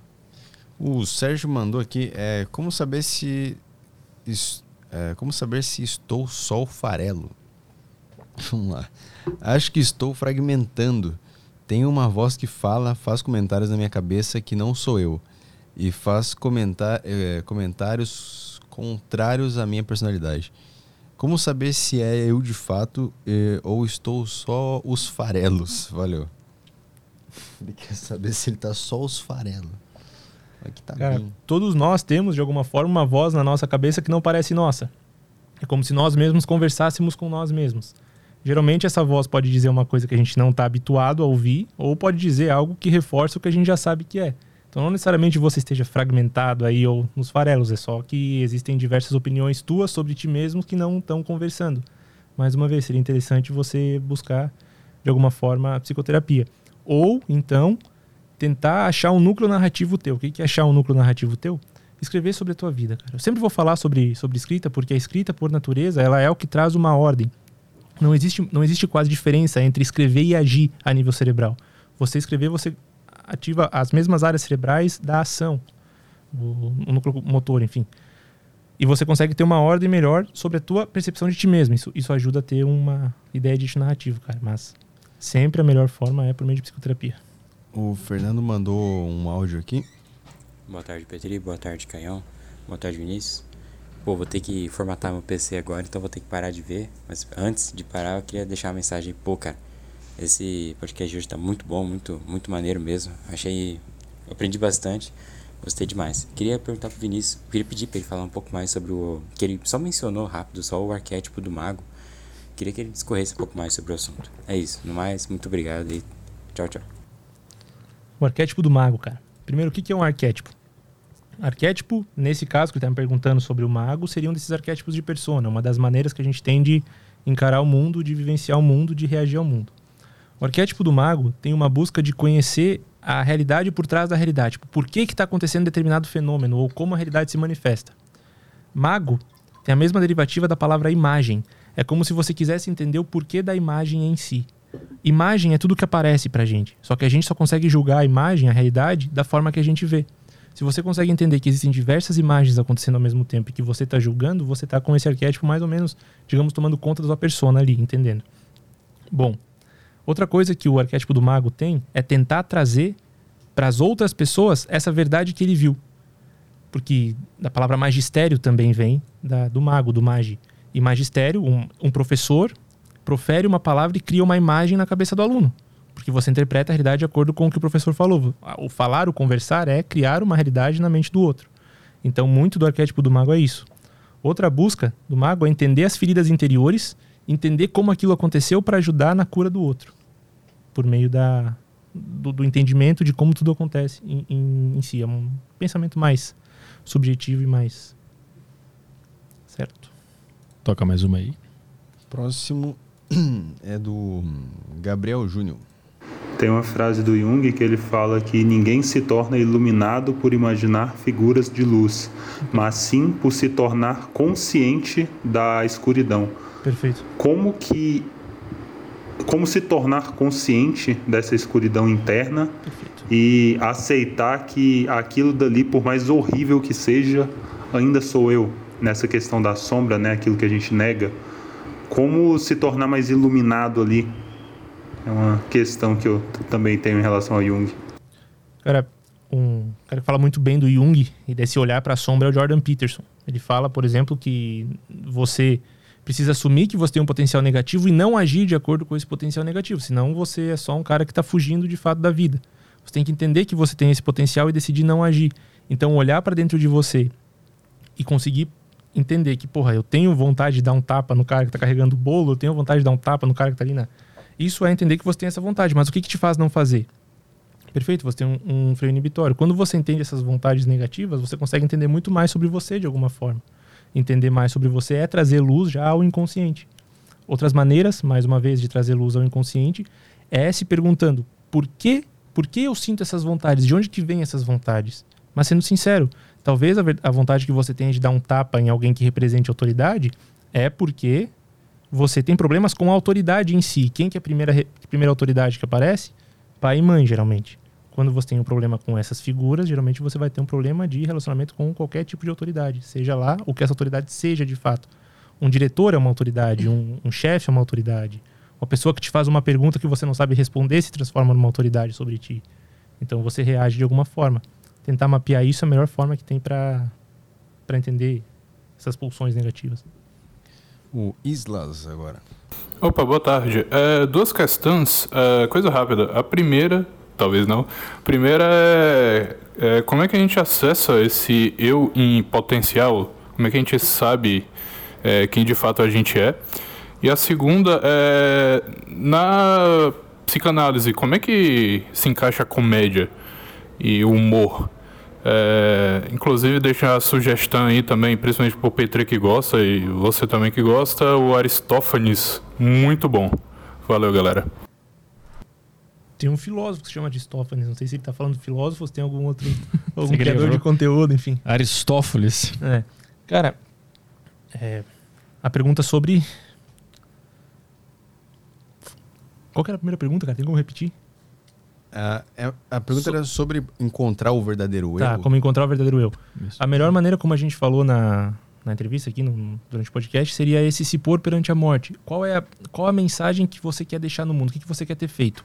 Outra forma de encontrar esse verdadeiro eu é hoje, de noite, você chega na tua cama antes de dormir e se pergunta: o que, que eu poderia fazer melhor na minha vida? Você vai ter uma resposta. Como eu poderia me relacionar melhor com as pessoas que eu que estão perto de mim? Como que eu poderia melhorar no meu trabalho? Como que eu poderia, de alguma forma, pedir desculpas para as pessoas que eu fiz sofrer? O que, que eu poderia fazer para melhorar a minha vida? Você vai, vai pensar se você tem que ser honesto nessa pergunta. Tem que ser, de fato, honesto querendo ter uma resposta. Você vai ver que a resposta vai aparecer. Você mesmo vai começar a falar contigo e ouvir essa voz. Essa voz que te traz a resposta é um pouco da manifestação do que seria o self. Um pouco. E tinha outra. A outra do, da, da comédia. Ah, é. Como a psicanálise enxerga a comédia. A comédia é, é um mecanismo de defesa do ego chamado xiste. É você falando a verdade de um tom jocoso para que não fira tanto quem vai ouvir, ou uhum. a si mesmo. E, a, e o arquétipo do, do tolo, do coringa, do joker? Do trickster que, que é isso? Trickster? É, é o. Ah, o cara que faz tricks? Não entendi, entendi. É o, é o arquétipo. Esse arquétipo do Coringa, do, do Joker, é uma mistura do rebelde com o bobo. É, é o que faz algo para acabar com o status quo de uma maneira não tão esperada, de uma maneira que. como se tirasse o coelhinho da cartola, entende? Uhum. Tipo, pra agir ali. Ah, eu achei que o, o Joker fosse o tolo, não é? Não, não. O tolo, ele é. Olha só, uma piada ela é bem-vinda em qualquer situação, se bem feita se bem feita. Uhum. No tarô, o primeiro arcano é o arcano do tolo, o arcano do bobo. Ele que percorre toda a jornada narrativa do tarô. A gente nem falou de tarô, mas o tarô ele é, ele é um tipo de arquétipo também. Uhum. E quando a gente depois foi as cartas do tarô foram caindo nas graças populares e o Coringa, ele é, un, é a única carta que representa de fato esse arcano do tarô. Ele é o único que pode estar entre rei e se tornar um rei, caso o rei falte. Entende? No baralho. Hum. Ele pode estar em qualquer lugar, ele pode estar em qualquer situação que ele vai se tornar o que falta. Sim. Da mesma forma que uma piada bem feita, ela pode derrubar um governo, ela pode criar um novo governo, ela pode trazer um senso de percepção maior da realidade para a pessoa, ela pode fazer a pessoa se curar de, um, de uma ferida emocional por meio da uhum. piada. Uhum. Então, uma, se uma piada bem feita, ela cabe em qualquer situação, da mesma forma que o Coringa do baralho, entende? Mas, mas, o, mas o tolo, ele não tem essa... essa como é que se fala? essa vontade de, de fazer isso. Ele só é ele, tolo. Ele só é. Ele só faz, ele só age. Ele não tenta. Hum. Tolo e bobo é o, é o mesmo é arquétipo, o mesmo. né? E aí o, o Coringa ele une O bobo com o rebelde. rebelde. Tá, saquei. É, vai, toca mais uma aí. Tem a do Sérgio aqui, mas é repetida, é a mesma que a anterior, só que em texto, e agora é o Gabriel. Boa tarde, Petri. Boa tarde, Vinícius. Boa tarde, Caião. É, eu gostaria de saber se existe mesmo, como, como alguns pesquisadores falam, uma inspiração no cristianismo a partir do imperador Constantino em, em sincretizar é, a filosofia cristã e a mitologia cristã com os mitos de Mitra e de Apolo. E a- a- até que ponto as- essas filosofias de vida se encontram e até que ponto isso é mito também. Tanto Mitra quanto Apolo, eles são os chamados heróis solares, os, os deuses solares de determinadas religiões. Então, quando Constantino ele se converte ao cristianismo, ele tenta sincretizar tudo isso para unir os povos. E, n- quando a gente pega o contexto histórico, todo o, o império ele estava meio que tendo crises religiosas. Então, ele consegue unir em meio de uma figura central que seria Cristo. É, essa, essa é a história. Sim, há o sincretismo. Se a gente começa a ver as histórias também, Mitra nasce de uma virgem, é Deus, é filho do Deus, nasce de uma, nasce de uma virgem no mesmo dia, no dia de Natal, que é onde está acontecendo algo na, na astronomia chamada Solis Invictus. É quando o Sol fica parado no horizonte e, e não, não desce nem sobe. Depois do dia 20, 24 de dezembro, o, céu, o Sol começa a descer e depois sobe de novo. É uma precisão de equinócio, é o que acontece na, na- na- na rotação da Terra, enfim, na, na translação. Então os mitos são baseados nisso. Todos eles falam da mesma coisa. Seria desse- dessa vinda de um eu superior que se sacrifica pelo mundo e salva a gente do, do mal. Lembra daquele documentário Zeitgeist? Sim, sim. É, É, ele puta, fala muito disso. 2010, eu acho, né? Tinha que É. baixar no torrent. Não, ele mostrava que a história de Jesus, ela, ela tem a mesma versão em várias outras Sim, sim. É o mito do herói, na jornada do herói. Mas, tipo, era a mesma coisa da Virgem que tu falou agora, e várias outras coisas eram iguais em, em vários períodos da história, né? Mas a do Jesus, de alguma forma, pegou mais. Sim, porque sincretiza melhor. É. Pega todas as histórias, coloca só num símbolo, um símbolo fácil de ser interpretado por todos. Beleza. Uhum. Entendi algo a nível simbólico do que é a natureza humana. Sacrificar-se por algo maior. Esse documentário era muito bom, só que ele. Era a primeira parte era Jesus e a segunda parte era 11 de setembro, é uma, é uma farsa. Aí eles mostravam tudo lá os negócios, era uma loucura esse. E a, e Tem ter- três, né, cara? e a terceira era do Pentágono, não era? A terceira, Mas do tem, mas tem três Etgard, não é só um. Eu só vi o primeiro. É, foi demais pra não, minha não cabeça. aguento. É, era, era, a primeira parte era falando que a história de Jesus já tinha acontecido em várias outras civilizações. Aí depois vinha 11 de setembro, dizendo que era uma, um inside job. E a última parte era falando o quê? Eu não lembro, Que cara. pariu. Era do Pentágono, eu acho. Que eles mostravam que tinha uns mísseis que pegavam no Pentágono. É, eu não... Tu não viu? Tu parou no Jesus ali. Não, cara, é que eu comprei o DVD no camelô, aí o que eu tinha ia só até uma parte cortava. Daí, Ou eles e era falavam- mal legendado também. Daí não... É, eles falavam de, do Bin Laden também, que ele era amigo dos Estados Unidos. Mas era muito bom esse documentário. Nem, acho que nem tem mais. Se alguém vê isso aí, o careca chega na hora. Careca vem. aham. Mas tá no Rumble, procura no Rumble o que você acha lá. Mais perguntas aí? É, tem um. Peraí. Pô, bastante pergunta, cara. Ahn, Lucas mandou aqui, boa tarde pra todo mundo. Se eu chamar um amigo pra minha casa pra gente ler mitologia grega e estudar filosofia de noite, quer dizer, ah, quer dizer alguma coisa sobre meu eu interior? Quer, quer, quer dizer que você quer que ele conheça teu interior. E você tá reprimindo aí Você a tá sua reprimindo. sexualidade porque você tem a sua heterossexualidade frágil. Vamos lá. Isso é mitologia tóxica. Áudio do Thiago. Boa tarde para todo mundo aí. Vinícius, você fala, você fala bastante aí de é, qual a mensagem que eu quero deixar quando morrer e tal. Por isso, então vou encontrar meu caminho e tal. E se a resposta para essa pergunta for eu, nada, eu não quero deixar mensagem nenhuma, eu não quero é, ser alguém importante, eu não quero chegar em lugar nenhum, eu só quero viver da forma mais simples possível e Perfeito, morrer cara. de boa. Há algum problema nisso? Não sei. Acho que talvez o budismo fale algo sobre isso. Valeu. Amigo, deixa eu te falar uma coisa, cara.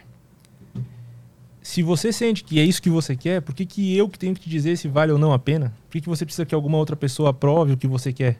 Esse, esse, é o, esse é o problema, entende? Quando você quer que alguém aprove, ah, o que eu quero da vida, será que é real, será que não é? Esse é o problema em si. Se você acha que você quer ser um cara que tem o seu trabalho de boa, chega em casa, joga seu videogame, vive a sua vida tranquilo, porra, se faz bem pra ti, se é o que você quer, se você não sente uma vontade de fazer outra coisa, se te faz bem, continua, cara. Não, não tem um porquê, não, não tem uma necessidade.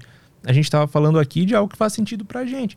Pra mim, faz sentido ler mitologia, falar sobre mitologia e dar aula sobre esse tema. Talvez pra ti não.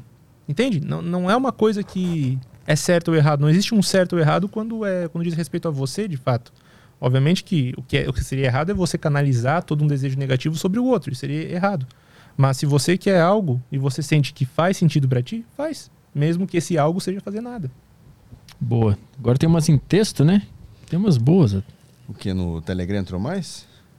Ah, já foi todas de texto? Ah, Telegram já foi tudo. É, Ah, pegar algumas no YouTube aqui pra É, no, no YouTube entrou umas coisinhas boas. É, aqui, o Vitor mandou.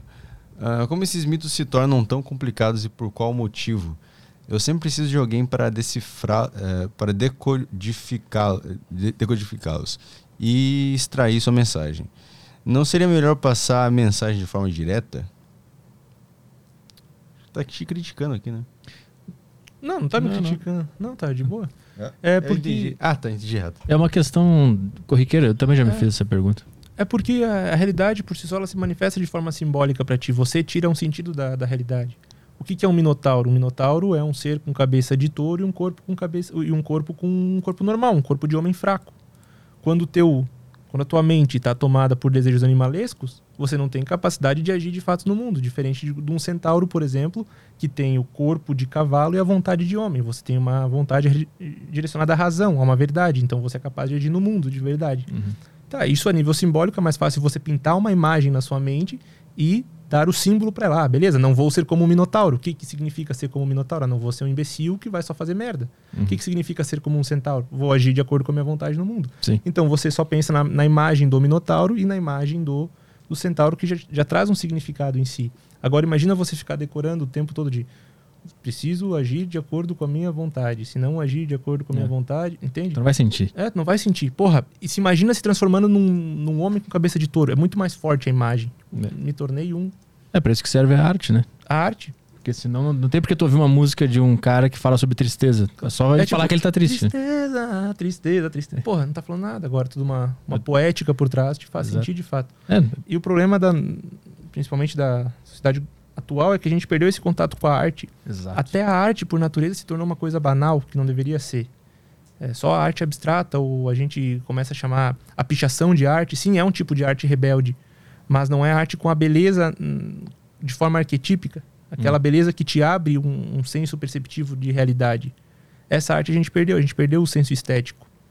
Quando tudo é arte, nada é arte. Entende? Hoje em dia a gente tende a levar como tudo sendo arte. Um pinico na, na, na, na, na- parede se torna uma arte porque está assinada por Robert Muth, Hum. é aquela arte moderna, enfim. Mas a arte por trás dessa arte não é justamente mostrar. Era, mas quando cria uma raiz filosófica por trás de que tudo agora é arte, não. Se tudo é sagrado, nada é sagrado. Mas será que esse não foi o resultado da arte mesmo? Tipo, mostrar que a humanidade Sim. essa coisa medíocre aí que vai considerar o pinico Sim, uma sim. grande arte. E eu acho que o. Não sei, acho que tem alguma, alguma arte que o cara botou uma banana na parede. E a intenção dele era justamente mostrar que ele consegue transformar tudo em arte para a humanidade. Sim. E aí isso acontece de fato. Então o autor da arte, ele tá olhando da mesma forma que a gente. Mas esse autor da arte, ele dominava a técnica artística. Então, por meio de uma, de uma- do domínio da técnica, ele sabia o que, que ele queria despertar de sentimento na pessoa que ia ver. Coisa que hoje já não há. A gente não sabe de fato qual sentimento quer despertar e chama de arte. Isso é um problema. Hum. Mas, é um se- mas se ele quer despertar esse, esse sentimento mesmo, problema. Perfeito. entendeu? Ele não precisa ter- ser um puta pintor, mas Sim, se ele sim. conseguiu, pô, você botar uma banana na parede, esses caras vão achar que isso aqui é uma grande arte. Quer ver? Aí ele bota, ele- essa é a arte dele. Sim, As pessoas olhando a banana é a, é a arte de verdade. sim. Pode ser um- uma maneira de ver. Nossa arte é jogar FIFA. Mais questões aí? O. Puta, é um nome de jogo aqui. Mandou. Seria bacana falar sobre a figura de Telêmaco, é, filho de Odisseu, e sua importância simbólica para os jovens. Telêmaco é o jovem que sai em busca do pai. um pai, Ulisses. A história de Ulisses é muito bonita, da Odisseia. Ulisses, ele é o, é o herói grego que vai lutar na guerra de Troia. Ele é chamado para lutar uma guerra que não é dele. Então a guerra leva muito tempo e ele tem uma ideia, bom, vamos construir um cavalo aqui, levar esse cavalo para dentro de Troia, a gente acaba essa guerra de uma vez e vai embora. Bom, eles fazem isso e agora está na hora de Ulisses voltar para o seu reino, Ítaca. Essa história é central na vida humana, na verdade, né? Bom, enfim, um parênteses. O, ele começa então essa jornada de volta para Ítaca, Ulisses, de volta para sua terra, onde ele tinha sua esposa, Penélope, e seu filho Telêmaco. A volta era para durar 10, 15 dias, acaba durando 17 anos. Por quê? Porque, porque Ulisses, Odisseu, vai parando de ilha em ilha para pegar mantimentos, enfim. Só que a primeira ilha que ele, para, que ele para é a ilha dos comedores de lótus. Os comedores de lótus comiam a frutinha do lótus e esqueciam o que estavam fazendo. Então Ulisses para naquela ilha, come do lótus e esquece que está numa jornada. Atrasa a jornada. Ele vai parando de- em outras ilhas, enfim, chega um momento na jornada também que Ulisses vai atravessar por um estreito e nesse estreito tem sereias que cantam e atraem os barcos para os rochedos para que o barco afunde e as sereias possam comer as almas, os corpos e as almas dos, dos marinheiros, mas Ulisses sabe disso, se amarra no mastro do seu navio e tampa os ouvidos dos seus marinheiros. Conseguem passar, enfim, vai passando tempo, eles conseguem voltar para Ítaca. Quando a gente para para pensar na, na- na natureza humana, né? De alguma forma, a nossa vida é uma jornada, onde a gente acaba lutando guerras que não são nossas e a gente vai perdendo da nossa história. Para pensar na história de Ulisses. Poxa, ele é chamado para lutar uma guerra que não era dele. Às vezes, a gente começa a fazer coisas que não são nossas de fato, e a gente vai achando que aquilo ali é realidade para nós. Bom, te obrigam a fazer algo, você vai fazendo, você vai vivendo a vontade dos outros sobre ti. Ah, beleza, você consegue se libertar daquilo. Não, agora eu vou viver de acordo com a minha vontade. Qualquer empecilho que aparece, você para numa ilhazinha, consegue ficar confortável e se esquece da jornada em si. Porra, tá, beleza. Se eu te ofereço agora, Petri, um trabalho ganhando 30, 40 mil reais, como, não sei, qualquer outra coisa que não seja, e você aceita, você decidiu dar uma mordida no Lotus. Você esqueceu qual é o teu chamado verdadeiro, entende? Você vai ficar por um bom tempo da tua vida ali naquele trabalho que você não quer, fazendo algo que você não quer, mas que te é confortável de alguma forma. Quando você consegue perceber isso, você tem um glimpse de consciência e você volta para o teu caminho. Mas sempre vão ter sereias te chamando com teus desejos, com outros desejos, para te tirar desse foco, certo? Telêmaco é o filho de Ulisses. Ele sai em busca do pai também. Ele sai em busca dessa jornada, ele sai em busca de entender esse caminho. É como se fosse o herói agindo na vida para entender o seu caminho, para entender a sua vida também. Em busca de algo que é só seu, que não é o caminho do outro. É exatamente o que a gente tem que fazer na vida, senão a gente vai se perdendo de ilha em ilha e nunca anda na nossa jornada, nunca chega na nossa Ítaca. Ítaca representa o aquele reino interior que a gente traz ordem, que a gente é responsável. Odisseu, ele era o rei de Ítaca. Ele era o responsável por aquele lugar. Ele deveria lutar as guerras dele, não as guerras dos gregos e dos troianos. Ele deveria fazer tudo para o seu reino interior, não para o reino dos outros. Isso é uma coisa simbólica também que a gente faz muito na vida. A gente Uhum. vive em prol do outro, em prol do reino do outro. Só uma, um parênteses. Telêmaco tem essa simbólica, então, de, bom, não viver à sombra do pai, de ir atrás também da tua busca. Uhum. Toca mais uma aí. É, o Pablo mandou aqui, boa tarde, Caio Petri. Uma pergunta ao Vinícius. O que ele acha da Divina Comédia de Dante, que apresenta um tom otimista diferente das tragédias gregas? A parte que eu mais gosto da Divina Comédia é, a- é o, primeiro, o primeiro livro, que é o livro de inferno, do inferno. Dante vai descendo as camadas do inferno, né? E chega um momento em que ele chega no ponto mais central do inferno, mais distante de Deus, mais perto do demônio. Ele é o demônio que castiga os homens. Cada núcleo do inferno tem um, tem um vício relacionado, tem uma, uma falta, tem um, algo relacionado. O núcleo central do inferno é a traição. Os traidores estão no centro do inferno. Sem, sem pensar agora em trair a Jesus Cristo ou trair o seu irmão, trair, pensa em trair a ti mesmo. Quando você começa a trair a ti mesmo, é como se você começasse a descida pro teu inferno particular, sabe? O que que é trair a ti mesmo? Cara, comer mais do que você deve é gula. É um tipo de pecado. Mas, ao mesmo tempo, você está traindo a ti mesmo, porque você já sabia que não deveria comer aquilo. Uhum. De certa forma. Você começa a descer, de alguma maneira, pro teu inferno particular. E você vai sendo castigado. É muito difícil de sair do teu inferno particular quando você já traiu a ti mesmo o tempo todo. Isso é uma simbólica muito bonita do, do, do Dante, porque é como se você tivesse em contato com o teu eu mais negativo ali, que não há, não há o que fazer, você está aterrado. E a única maneira de você sair desse inferno é olhar para cima, olhar para cima e ter esperança. Quando você tem esperança, você é capaz de voltar para tua para tua jornada de fato, pro teu caminho de fato. Uhum. A simbólica da, da Divina Comédia é muito bonita, cara. O inferno é o que eu acho mais bonito a nível psicológico, sobretudo. Aham. Tem mais aí? Justus. É, puta, peraí. Tinha uma que eu salvei aqui. É, pergunta pra ele se ele é ateu e o que acha sobre religiões e da origem de tudo. Renan. Não, cara, não sou ateu. E religião é diferente da origem de tudo. Religião é uma maneira de explicar a nível, né, colocar numa caixinha a origem de tudo em si. Mas não, não sou ateu. Bom, fechou aqui das boas que eu separei, é isso aí. Acredita no, no universo, na energia? Qual que é? Cara, eu acredito que de alguma maneira nós somos a mesma coisa, se experienciando de maneira diferente. Uhum. Entende? A Sim. mesma consciência se, manifest... se, se, se, relacionando com ela mesma. Tipo, eu sou o Petri, mas não agora. Agora eu sou o Vinícius. Uhum. Eu me relaciono contigo. Então a minha busca deveria ser fazer desse micro relacionamento o melhor possível para que de alguma forma eu possa te mostrar que há algo melhor, que há uma esperança, que há algo bom, para que você possa ser melhor também. Eu acredito que de alguma forma nós dois somos a mesma coisa. Nós temos consciências individuais, mas ao mesmo tempo nós temos uma, uma consciência coletiva que a gente busca tentar compreender e se tornar ela de fato. Mas eu não. Isso é uma crença minha, não, não sei, nunca vi em nenhum lugar, é uma crença individual. É como se, nesse momento, eu, a minha consciência individual, tivesse se experienciando como Vinícius, mas em algum momento ela vai se experienciar como Petri. Entende? Uhum. Ela vai se experienciar. Em algum momento, a a consciência de Vinícius e de Petri vão se correlacionar. E ali vai nascer uma, micro, uma, uma consciência um pouco mais expandida, por causa desse relacionamento de consciências. A tua visão de mundo é a minha visão de mundo. Nesse momento que você me olha, eu existo para você.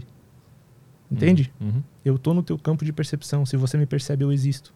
Nesse momento, nós dois, a gente tá. Você tá criando um universo para mim com as tuas palavras, a nível imagético, e eu crio um novo universo para você, a nível imagético. A gente troca uma experiência e nós dois não vamos sair daqui os mesmos. Uhum. Nós vamos sair com um pouquinho de consciência do que o Petri tem e do que o Vinícius tem, porque foi trocado.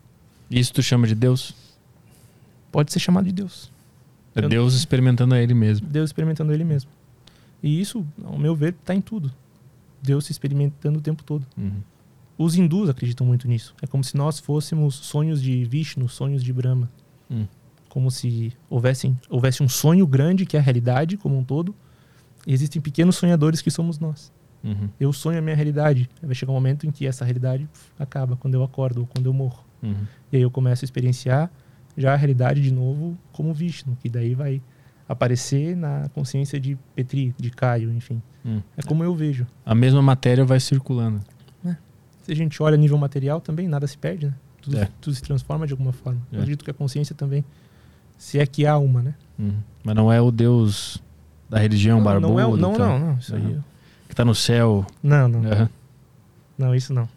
Engraçado que eu tava. Tu viu o documentário do, do George Carlin na HBO? Não, cara. É, Ele, ele era um cara que se colocava como ateu, né? Falava mal da religião. Ah, ele é sensacional, que cara. Deus era é, uma bobagem e tal. Mas o que ele falava, de verdade, era um cara que acreditava em Deus. Se tu for ver assim, quando ele falava sobre espiritualidade, sobre relação humana e tal, ele falava muito sobre isso. Tem uma, tem uma parte também que, que ele fala que ele acredita que Deus já tá dentro da gente. Uhum. E quando a gente pede pra Deus nos ajudar, a gente tá pedindo pra atingir o potencial que já há dentro de self. nós. É, exato. Então, tipo, ele acreditava em alguma coisa, mas não no Deus religioso, né? É, não querendo entrar muito naquele lado metafísico, apesar de que o papo ter sido quase tudo metafísico, quase tudo na realidade é metafísico de certa maneira, né? Porque quando a gente projeta o que vai fazer amanhã, a gente está pensando não a nível físico, mas sim com esperança de que vai haver um amanhã, sem pensar que a gente pode sair daqui e ser atropelado. Uhum. A gente está pensando, pô, amanhã eu vou entrevistar tal pessoa. Bom, a gente está no mundo espiritual que não existe de alguma forma, um mundo metafísico que não está aqui palpável, enfim Uhum. sem saindo um pouco disso, é como se, cara, a gente tivesse dentro da gente um desejo de experimentar a realidade da melhor forma possível para nós. Uhum. Que, consequentemente, se eu experimento a melhor forma possível para mim, vai ser a melhor pro todo também. Porque o todo vai ser, de alguma forma, beneficiado com a minha experiência. Porque eu não vou querer fazer o mal se eu conheço que há bem em mim, entende? Uhum. Eu não vou querer deixar o mundo pior. Tem algumas pessoas que acabam se perdendo dessa narrativa, se perdendo dessa esperança, que transformam sim o mundo num lugar pior. Mas em nome do bem, né? Pode ser também. Pode Sim, ser. Acho que é sempre em nome Ou do do que ela chama de bem. Exato, então. Porque o conceito de bem e de mal, ele é algo que criado pelo homem em si. Sim, e, e esse é o perigo, né? Quando Uhum. o cara acha que ele tá com o bem nas mãos, muito provavelmente ele vai fazer muito mal. Se você quer impor a tua verdade sobre o outro, cuidado, cara. Não existe um posicionamento de verdade. A verdade é uma coisa particular tua, que talvez seja o teu jeito de experienciar a realidade. Mas se eu quero impor sobre você o que eu acredito e que você tem que acreditar também, eu tô te empurrando para fora do teu caminho. É por isso que eu acho que a política é um jogo de soma negativa sempre. Sempre vai dar merda, porque justamente essa é a, é a dinâmica, né? Cada grupo acha que tá com, a- com o bem nas mãos e faz o mal pro grupo antagônico. Sim. Então, em nome do bem, as pessoas fazem mal pra caralho. Porque há uma sombra individual e há uma sombra coletiva, né? É o inconsciente coletivo de alguma forma. Agora não o arquétipo, mas o inconsciente. Então, eu me identifico com o grupo político. E agora eu não falo mais como uma unidade. Eu não, eu não sou mais um ser falando, eu sou um grupo falando. E eu repito o que o grupo fala. Eu me torno um eco daquela voz. Eu me torno um narcisista que só repete em ecos. Porque todo mundo que está ali no grupo aprova a minha maneira de ver o mundo. E eu fico repetindo aquilo porque aquilo é bom para mim, porque o grupo reforça aquela vontade. Então não é uma verdade real para mim, se tornou, porque existia uma verdade que eu entrei ali e agora eu uso aquilo como máscara para manifestar no mundo Sim. real. E por sua vez, esse grupo tem o bem nas mãos, então o É. que eles fizerem Ele é, É legal. se autoaprova. Uhum. é exato. E o que o outro fizer. Por isso eu acho que o ser humano É tem- tudo discurso e narrativa, cara. É. Por isso que eu acho que o- sempre o ser humano tem que achar que ele é o mal. Porque aí tu, tu sempre tá em xeque consigo mesmo. Perfeito. E aí tu diminui as possibilidades de, de cometer uma, uma cagada. Se a gente pegar os grandes genocidas, eles tinham certeza que eles estavam fazendo bem. Se for lá ver os documentários, eles tinham certeza que aquele era o bem que tinha que ser feito. Então, como o cara achava que ele era o bem e ele estava carregando o bem nas costas, então Sim. ele fez muito mal em nome do bem. Né? Digamos que você viaje para Tailândia e você vê lá um monge que se jogou fogo, se tacou fogo. Hum. O que qual que é a coisa boa a ser feita ali naquele momento? Tentar salvar o monge do incêndio, do seu alto incêndio, do seu alto fogo ali, ou deixar ele queimar? Qual que é o bem? Pois é. Depende, se ele conseguiu pegar fogo meditando, eu deixo ele lá dele, porque Então, ele atingiu cara- um poder foda lá. Pois é, mas qual que seria o bem? Depende. Qual que é a vontade do monge? Sim. O que, que é ele- realidade para ele? Vai que ele tava 50 anos meditando pra conseguir se colocar fogo. E agora eu vou, si mesmo. e agora eu vou, imponho a minha verdade sobre ele, jogo um balde de água, de alguma forma impeço a iluminação dele. Aham. Eu atrapalhei a verdade, entende? Eu quero dizer é o seguinte, cara. Ele tem a verdade dele. Se eu imponho a minha verdade, eu tô atrapalhando, de alguma forma, o desenvolvimento da outra pessoa. Porque a verdade, o bem e o mal, é algo que pode ser, de alguma maneira, é, interpretado. Não é que exista ali o bem que exista o mal. Existem, arquetipicamente, existe o mal e arquetipicamente existe o bem. O bem traz criação, o mal traz destruição, é isso. Tudo que destrói é mal. Mas se a gente entrar no yin yang, existe uma raiz de preto no branco e uma raiz de branco no preto. A Hum, destruição também traz um renascimento, Sim. entende? Tanto é que na mitologia hindu existem, existe a trindade: Vishnu, Brahman e Shiva. Brahma é o deus mantenedor, Vishnu o destruidor, é, é, Shiva o destruidor, Vishnu o, o criador. Então, Shiva vai dançando e vai destruindo universos para que Vishnu possa vir e recriar universos. E Brahma tenta manter. Então vem Vishnu, é, vem Shiva, dança de novo, destrói o universo, Vishnu vem tentar criar, Brahma mantém. Uhum. É sempre esse ciclo. Pensa num relacionamento, por exemplo. Como é que um relacionamento cresce? Ele, se cre ele cresce de acordo com o conflito. É você, de alguma maneira, destruindo aquele relacionamento antigo, tentando, tentando trazer um, um caos que vai criar mais entendimento sobre o relacionamento para que vocês possam manter por um momento e criar um relacionamento melhor. Vai acontecer o caos de novo, vocês se conhecem. Pode chegar um momento que vocês decidam terminar o relacionamento. Mas, se você conseguir sempre entender o relacionamento como algo que é criado, recriado, mantido, você consegue ter uma noção muito maior sobre a realidade como um todo. Entende o que eu quero dizer? Claro. Uhum. Tudo é um processo de destruição, de criação, de manutenção, de destruição. Tudo, tudo. Ideias, personalidade. É, a, Governos. a- a arte precisa destruir tudo ao redor pra conseguir. Principalmente comédia, né? Precisa Sim. destruir tudo. Precisa destruir o conceito de sofá pra conseguir ver de outra maneira o sofá e criar uma boa, um bom pensamento. Né? Só que também não pode ser só destruição, né? Porque você não cria um conceito novo que traga o riso. Ou É, que traga uma nova percepção. E se eu só destruir por destruir, não vai ter destruição, né? Eu tô destruindo pra criar, né?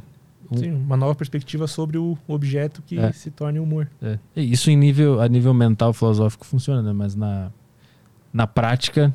Por isso que eu acho que é, é, difer- é diferente na prática, né? Porque o cara que ele acha que ele tá com o, o bem nas mãos, ele acha que ele pode destruir tudo porque ele tá achando que ele tá construindo algo melhor, que é o caso do Hitler, Stalin, lá, esses caras. Então, quando você acha que você é o bem, cuidado. Porque você acha- você vai fazer uma merda gigantesca daqui a pouco. Quando você acha que você é o bem, é melhor você desistir dos seus sonhos.